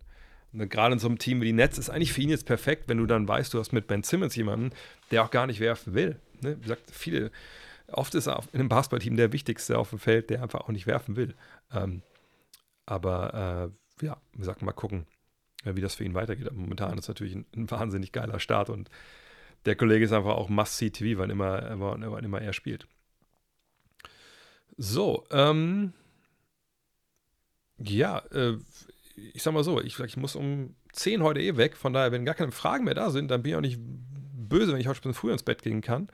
Wenn ihr welche habt, würde ich aber natürlich noch, noch, noch Vollgas geben. Von daher, äh, Saarbrücken Bayern 1-1, das ist natürlich schön. Mir fehlt in der NBA das Gegenstück zum Pokal. Würde es mega feiern, wenn die NBA-Clubs in einem Pokal gegen College-Clubs so spielen würden. Naja, es gibt jetzt einen vereinsinternen Pokal, das ist ein analog zum ehemaligen BBL-Pokal. Das fängt ja am Freitag an, wie gesagt, das NBA In-Season Tournament. Aber äh, NBA-Clubs gegen College-Clubs, das würde halt am Ende des Tages einfach null Sinn machen, weil das nur Spiele wären vom Kaliber Bayern München gegen, weiß ich nicht, euren lokalen Oberligisten. Und ich weiß ehrlich gesagt nicht, wa warum man das machen sollte. Ähm, also der, der Abstand von, von College hier zur NBA hier oben, der ist einfach viel zu hoch. College ist, College ist vom Niveau her pro A. Mit einigen Ausreißern ähm, nach oben. Ne? Teams, die einfach, was ich, wahnsinnig talentierte Spieler haben, aber die natürlich alle blutjung sind. Es bleibt ja auch keiner von den talentierten Spielern länger als ein Jahr. Ähm, ähm, von daher, ähm, das ist, ähm, das wäre keine, keine geile Idee, ehrlich gesagt. Meinung zu Run-and-Gun-System und bisherige Performance von ProSieben Max. Äh, also das sind zwei verschiedene Fragen in einem, oder? Also Run-and-Gun ist ja in dem Sinne kein System. Also Run and Gun ist ähm, vielleicht äh, eine basketballerische Lebensart, wenn man so will. Run and Gun heißt ja eigentlich nur, wir gehen nach vorne, spielen schnell, versuchen schnell in Abschlüsse zu kommen. Ähm, mehr ist es aber eigentlich nicht. Also äh, wie man jetzt in die Abschlüsse reinkommt, ob es dann, was weiß ich, so Pistol Action sind, irgendwie andere Geschichten, das ist ähm, natürlich steht nochmal am Blatt nochmal. Ähm, aber dass man schnell spielt, dass man schnell zum Abschluss kommt. Es gab ja früher auch mal Paul Westhead in Denver, der gesagt hat, hey, wir shoot before turnover, der vorher bei Loyola Marymount und so war. Uh, Hank Gathers, wenn er noch was sagt, und so Bo Kimball. Ähm, das hat durchaus was für sich. Ähm, damals ja auch bei den, bei den Nuggets hat er auch so spielen lassen, als, als Westhead dann da war. Und da ging es mal darum, hey, wir müssen auch sehr, sehr viel verteidigen. So haben wir überhaupt noch die, äh, die Luft für. Ähm, von daher, ähm, Run and Gun, schnell spielen ist gut, wenn du das Team dazu hast. Ähm, allerdings muss es ein System haben. Und das hat es natürlich manchmal äh, nicht. Bisherige Performance von Pro 7 Max, also wahrscheinlich geht es um die NBA-Übertragung. Ja, ist immer schwer zum Anfang. Ne? Also ich sehe das ja dann oft auch nicht von dem ähm, Fan-Standpunkt, so wie ihr. Ne? Ich gucke ja dann oft auch als einer drauf, der diesen Job ja auch gemacht hat. Ähm, und da fallen natürlich dann schon so ein paar Sachen auf, die einfach auch noch nicht wirklich rund laufen können. Wie auch, ne? dass manchmal ähm, vielleicht ein paar Überleitungen oder so einfach ein bisschen holprig sind. Aber das ist ja vollkommen zu erwarten. Ich sag unserer Tochter, die ist sechs, ähm, die jetzt auch wieder einen neuen Sport angefangen äh, war dann ein bisschen geknickt, weil das nicht gut lief. Oder in der Schule ist sie geknickt, weil es ihr nicht schnell genug geht. Und was ich immer wieder ihr vorbete ist, was habe ich dir denn gesagt? Wenn man irgendwas neu anfängt, was ist man dann erstmal? Da sagt sie, schlecht, Papa. Ich sage, ja, man muss auch gar nicht so negativ sehen. Man ist nicht so gut, wie man sein wird, wenn man das ein bisschen trainiert hat oder geübt hat oder gelernt hat. Und das ist ja auch so, ähm, sag ich mal, so ein Punkt, den, den viele immer vergessen, vernachlässigen. Also ne, man fängt nicht an mit irgendwas, ist direkt top. Jedes NBA-Team, was jetzt anfängt, würde wahrscheinlich gegen das NBA-Team, gegen das gleiche Team verlieren, aus dem hoffentlich dann März, April, also hoffentlich im Sinne, dass bis da keiner verletzt hat, weil die einfach dann einen besseren Basketball spielen als jetzt, vollkommen klar. Und das gleiche gilt natürlich auch für so eine, ähm, soll ich es nennen, so eine Sendung. Es ist ja eigentlich eine ganze Sendung mit vorgelagert mit NBA Action dann am, am Sonntag, ähm, dass natürlich du diese, dieses Zusammenspiel von den drei Protagonisten, von dem von Icke, von Alex und Alex, das haben die ja vorher auch nicht, was ich hundertmal proben können, sondern das ist dann, also die Hauptprobe ist natürlich on air. So, und ähm, das muss sich eben alles erstmal einspielen. Von daher, ich glaube, das ist äh, natürlich ein Konzept, was sie auch schon kennen, äh, aus der NFL natürlich vor allem. Ähm, natürlich mit anderen Protagonisten, deswegen muss ich das mal irgendwie erstmal alles einspielen. Und das wird seine Zeit brauchen, um wirklich ne, das Top-Niveau zu erreichen. Aber ich finde, sie, sie fangen auf einem ziemlich hohen Niveau an. Man merkt natürlich auch, dass es so ist, dass man da äh, vielleicht zum Anfang auch ein bisschen zu sehr darauf bedacht ist, dass jeder das auch versteht, dass man jede Kleinigkeit erklärt. Das ist auch richtig, so soll man auch machen. Manchmal, wenn man dann Sachen hat und darauf achtet, achtet man vielleicht ein bisschen zu sehr drauf. Ähm, aber auch das spielt sich im Nachhinein nach wie vor, also spielt sich über die Zeit natürlich ein. Von daher, ich denke, das war jetzt ein gelungener Start. Ähm, und nach wie vor gilt äh, bei uns ähm, geht darum, dass wir alles auch pushen. Man ist klar, dass in der Nacht dann mal ran NBA trendet. Okay, das ist schön, das ist nice to have, aber das soll auch so sein, wenn, wenn sich ein Spiel von Samstag auf Sonntag um 2 Uhr läuft, dann wäre es schlimm, wenn es nicht trenden würde. Ähm, aber im Endeffekt, äh, ja, geht es darum, dass, dass wir alle weiterhin zuschauen, auf jeden Fall. Ist Alex Vogt komplett zu Pro7 Max gewechselt? Ja, ist er. Ähm, das wusste ich auch nicht. Ähm, aber, äh, also wusste ich nicht, bevor ich dann eine Mail bekommen hatte, dann, ähm, ja, der ist komplett darüber gegangen. Äh, so, dann habe ich zwei Fragen. Zwei Leute sind da noch ein wenig schüchtern. Äh, bei Icke merkt man, dass er Bock hat. Icke hat total Bock. Und ich weiß, Icke ist nicht everyone's cup of tea. Das war schon bei der NFL so. Ähm, aber bei ihm ist es so, das weiß ich aus erster Hand. Ja, wir sind ja auch, äh, haben auch Kontakt. Äh, ist ein überragender Basketball-Fan, viel mehr als auch irgendwie Football-Fan ist. Ähm, wir haben auch mal einen richtig äh, langen Podcast gemacht, Ewigkeiten schnell, glaube ich, fünf Jahre her oder so. Genau über das ganze Thema Fernsehen, Sport, ist bei mir im, im Premium-Kanal, kann man noch abrufen da. Das war einfach ein tolles, tolles Gespräch auch. Ähm, aber natürlich immer wie Alex King, äh, Alex King, der ist natürlich neu im Geschäft, der hat sowas noch nie gemacht. Ähm, ne, da, da, muss man natürlich gucken, wie komme ich mit dem Timing hin. Ne, kriegt man Infos, die ich rüberbringen will, auch so kurz rübergebracht. Ähm, was gibt es da auch für es gibt zum Beispiel Sachen, man lernt einfach, wann man was sagen kann, wie man was sagen kann, wie, wie schnell das gehen muss, wie lange man vielleicht auch brauchen darf. Ähm, ne? Und das sind aber Sachen, das ist, Routine lässt sich dadurch nichts ersetzen. Und die Routine, wie gesagt, sage ich meiner Tochter jeden Tag gefühlt, kommt nicht innerhalb von ein, zwei Tagen oder auch ein, zwei Wochen. Der Reiz am DFB-Pokal ist doch aber gerade, dass die Kleinen die Großen ärgern können, auch schon oft geärgert haben. Warum nicht in der NBA auch gegen internationale Teams? Nochmal, es kann ja sein, dass, wenn man jetzt Pokal spielt, äh, NCAA gegen, gegen NBA, dass ein Oberligist mal gewinnt. Aber das ist ja nicht der Reiz. Also der Reiz ist ja, dass man, beim DFB-Pokal, dass man Amateure hat, verschiedenster Couleur, von was ich, Oberliga, Regionalliga, je nachdem, wer dann, dann wer auch lokal sein Pokal gewinnt, aber auch Zweitligavereine. Und so hast du halt mehrere Stufen, die sich aufbauen nach da oben. Du hast nicht eine Stufe hier oben und eine Stufe hier unten. So ist das eine. Das andere ist, dass die NBA ähm, nicht in dem gleichen Basketball-Kosmos, ähm, sage ich mal, operiert wie die NCAA. Das sind komplett verschiedene Geschichten. Der DFB macht, also macht natürlich nicht die Bundesliga, aber irgendwo schon, ne, Zweitliga, bla, bla, ihr wisst, was ich meine. Das ist alles DFB irgendwo. Das ist äh, da nicht so. Die NBA gibt sich ihre Regeln, wie sie will. Die NCAA gibt sich ihre Regeln, wie sie will. Tun sie auch. Die haben auch nicht die gleichen Regeln. Die Dreierlinie alleine. Wie, wie soll das funktionieren? Willst du dann in der Mitte die Dreierlinie ziehen? Internationale Teams, warum sollen internationale Teams, warum sollen Euroleague-Teams während der Saison in die USA fliegen und da Spiele machen? Warum soll die NBA während der Saison nach Europa fliegen und da Spiele machen? Für was? Also das ist, es, es gibt ja gar keinen, gar keinen, wie soll ich sagen, es gibt ja gar kein Ziel außer am Ende vielleicht einen Pokal gewinnt, der irgendwie random ist, weil für die Amerikaner eh nur die World Championship zählt. Also diese Pokalschichte jetzt, in diesem In-Season-Tournament, ob die funktioniert, ist ja schon, ist schon fragwürdig, da müssen wir mal abwarten. Aber dann mit, mit, mit so viel auch äh, organisatorischen Geschichten und so, dass das, da hat keiner Bock drauf, wenn wir ehrlich sind. Ähm, Early Overreaction, aber neben den Shooting-Problemen glaube ich, dass Wendell Carter Jr. bei dem Magic zu einem Problem werden könnte. Etwas zu klein, nicht genug Regenschutz. Wenn er seinen Dreier aktuell nicht trifft, gibt er dem Team mal nicht genug Mehrwert. Hm, sie haben auch, sie haben irgendwie Jonathan Isaac, der kann Ringschutz bieten. Da wäre ich jetzt wirklich ein bisschen sehr früh nach drei, nach drei Spielen, um mir zu sagen, dass das nicht funktioniert, ehrlich gesagt. Äh, äh, äh, äh.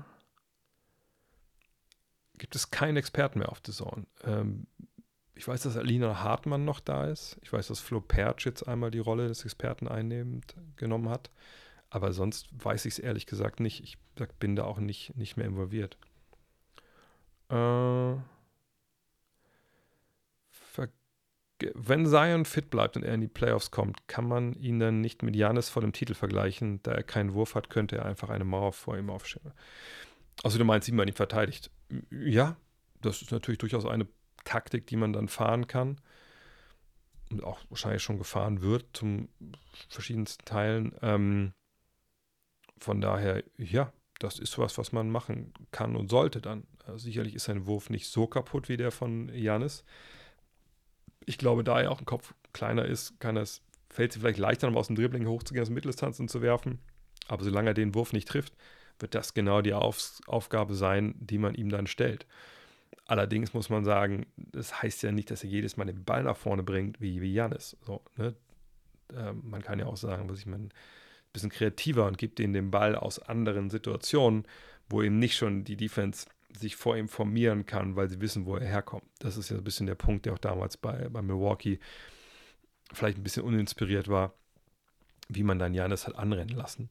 Ähm, aber klar, Point Zion ist natürlich jemand, der ähnliche Probleme dir gibt, wie, wie das bei Janis äh, der Fall war und auch der, der Fall ist. Der Sonne hat über die letzten Jahre schon extrem zurückgefahren, was NBA betrifft.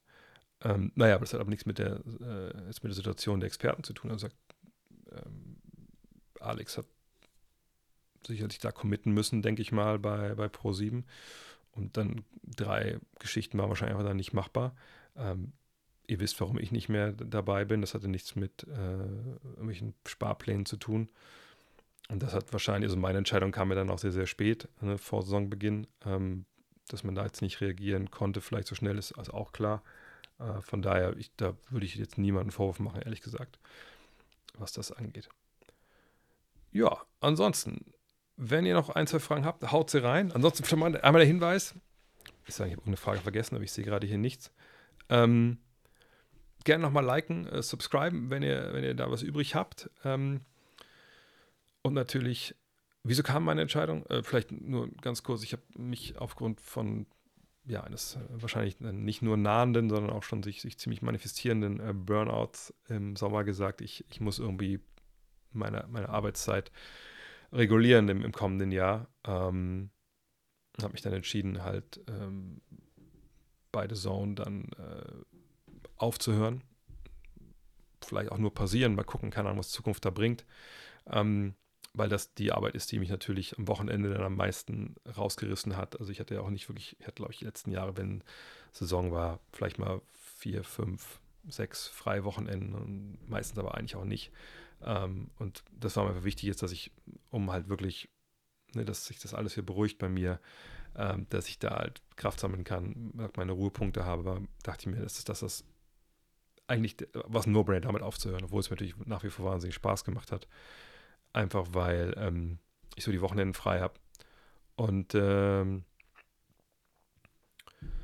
ja, dass ich einfach mein, meine Jobs mache, die ich für mich mache. Was machst du jetzt hauptsächlich beruflich? Also Saison war nie mein Hauptberuf. Saison war immer nur äh, Nebenverdienst, ehrlich gesagt. Ähm, ich meine, ich schreibe, verwalte, verkaufe ähm, dieses Heft äh, zusammen mit meinem Team. Ähm, das ist natürlich äh, was, was, wo, was die krasse Support ist, wenn ihr das leisten wollen würdet. Ne? Ähm, einfach das Beste, das ist das beste Basketball-Magazin, was hier auf deutschem Boden rausgekommen ist. Punkt.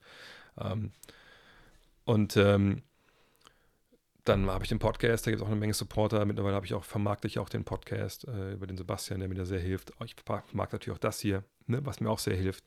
Und das ist eben das Tolle, dass einfach ich jetzt auch mir das leisten konnte. Das, das weiß ich auch wirklich wahnsinnig zu schätzen, dass ich so einen Job, der mir wahnsinnig viel Spaß gemacht hat, und auch wahnsinnig Spaß macht, hat, äh, hätte immer noch, ähm, erstmal jetzt rangeben konnte, dass ich in der Lage bin zu sagen, nein, ich, ich konzentriere mich auf meine Sachen, die ich unter der Woche machen kann. Ähm, wenn ich irgendwann mal merke, ich, ich habe wieder die Kraft und ich, ich, ich kann das wieder machen, ähm, dann, dann, dann, dann mache ich es halt wieder äh, mit dem Kommentieren, das ist, das, sagen wir so, das, äh, das ist ja nicht selbstverständlich. So, und deshalb sage ich, ich habe auch von vielen Leuten Meldungen bekommen, die ähnliches äh, Symptome hatten und die gesagt haben, hey, ich muss trotzdem durchziehen und so. Und das tut einem in der Seele weh, weil ich aber weiß, wie, wie ich da saß und ich wusste, wo oben und unten ist da im Sommer.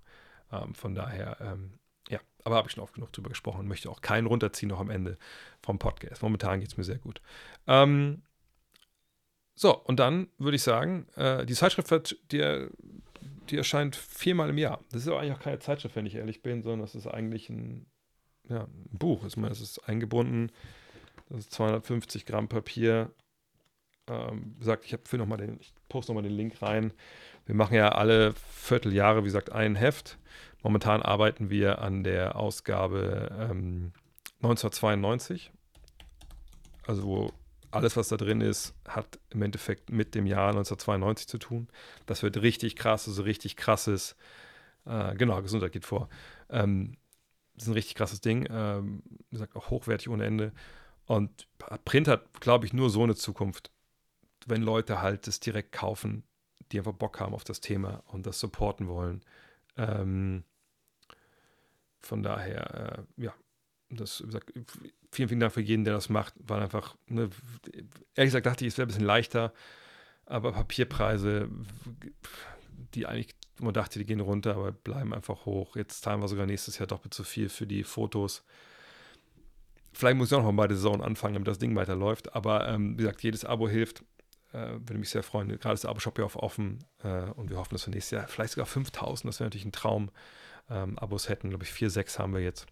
Ähm, schaut doch mal rein. Also nächstes Jahr gibt es die Themen Arschlöcher, äh, Kobe wird eine Ausgabe sein, äh, Revolution und eventuell die NBA-Vorschau, aber vielleicht auch ein anderes Thema, je nachdem, was die Abonnenten dann abstimmen, jetzt irgendwann im November.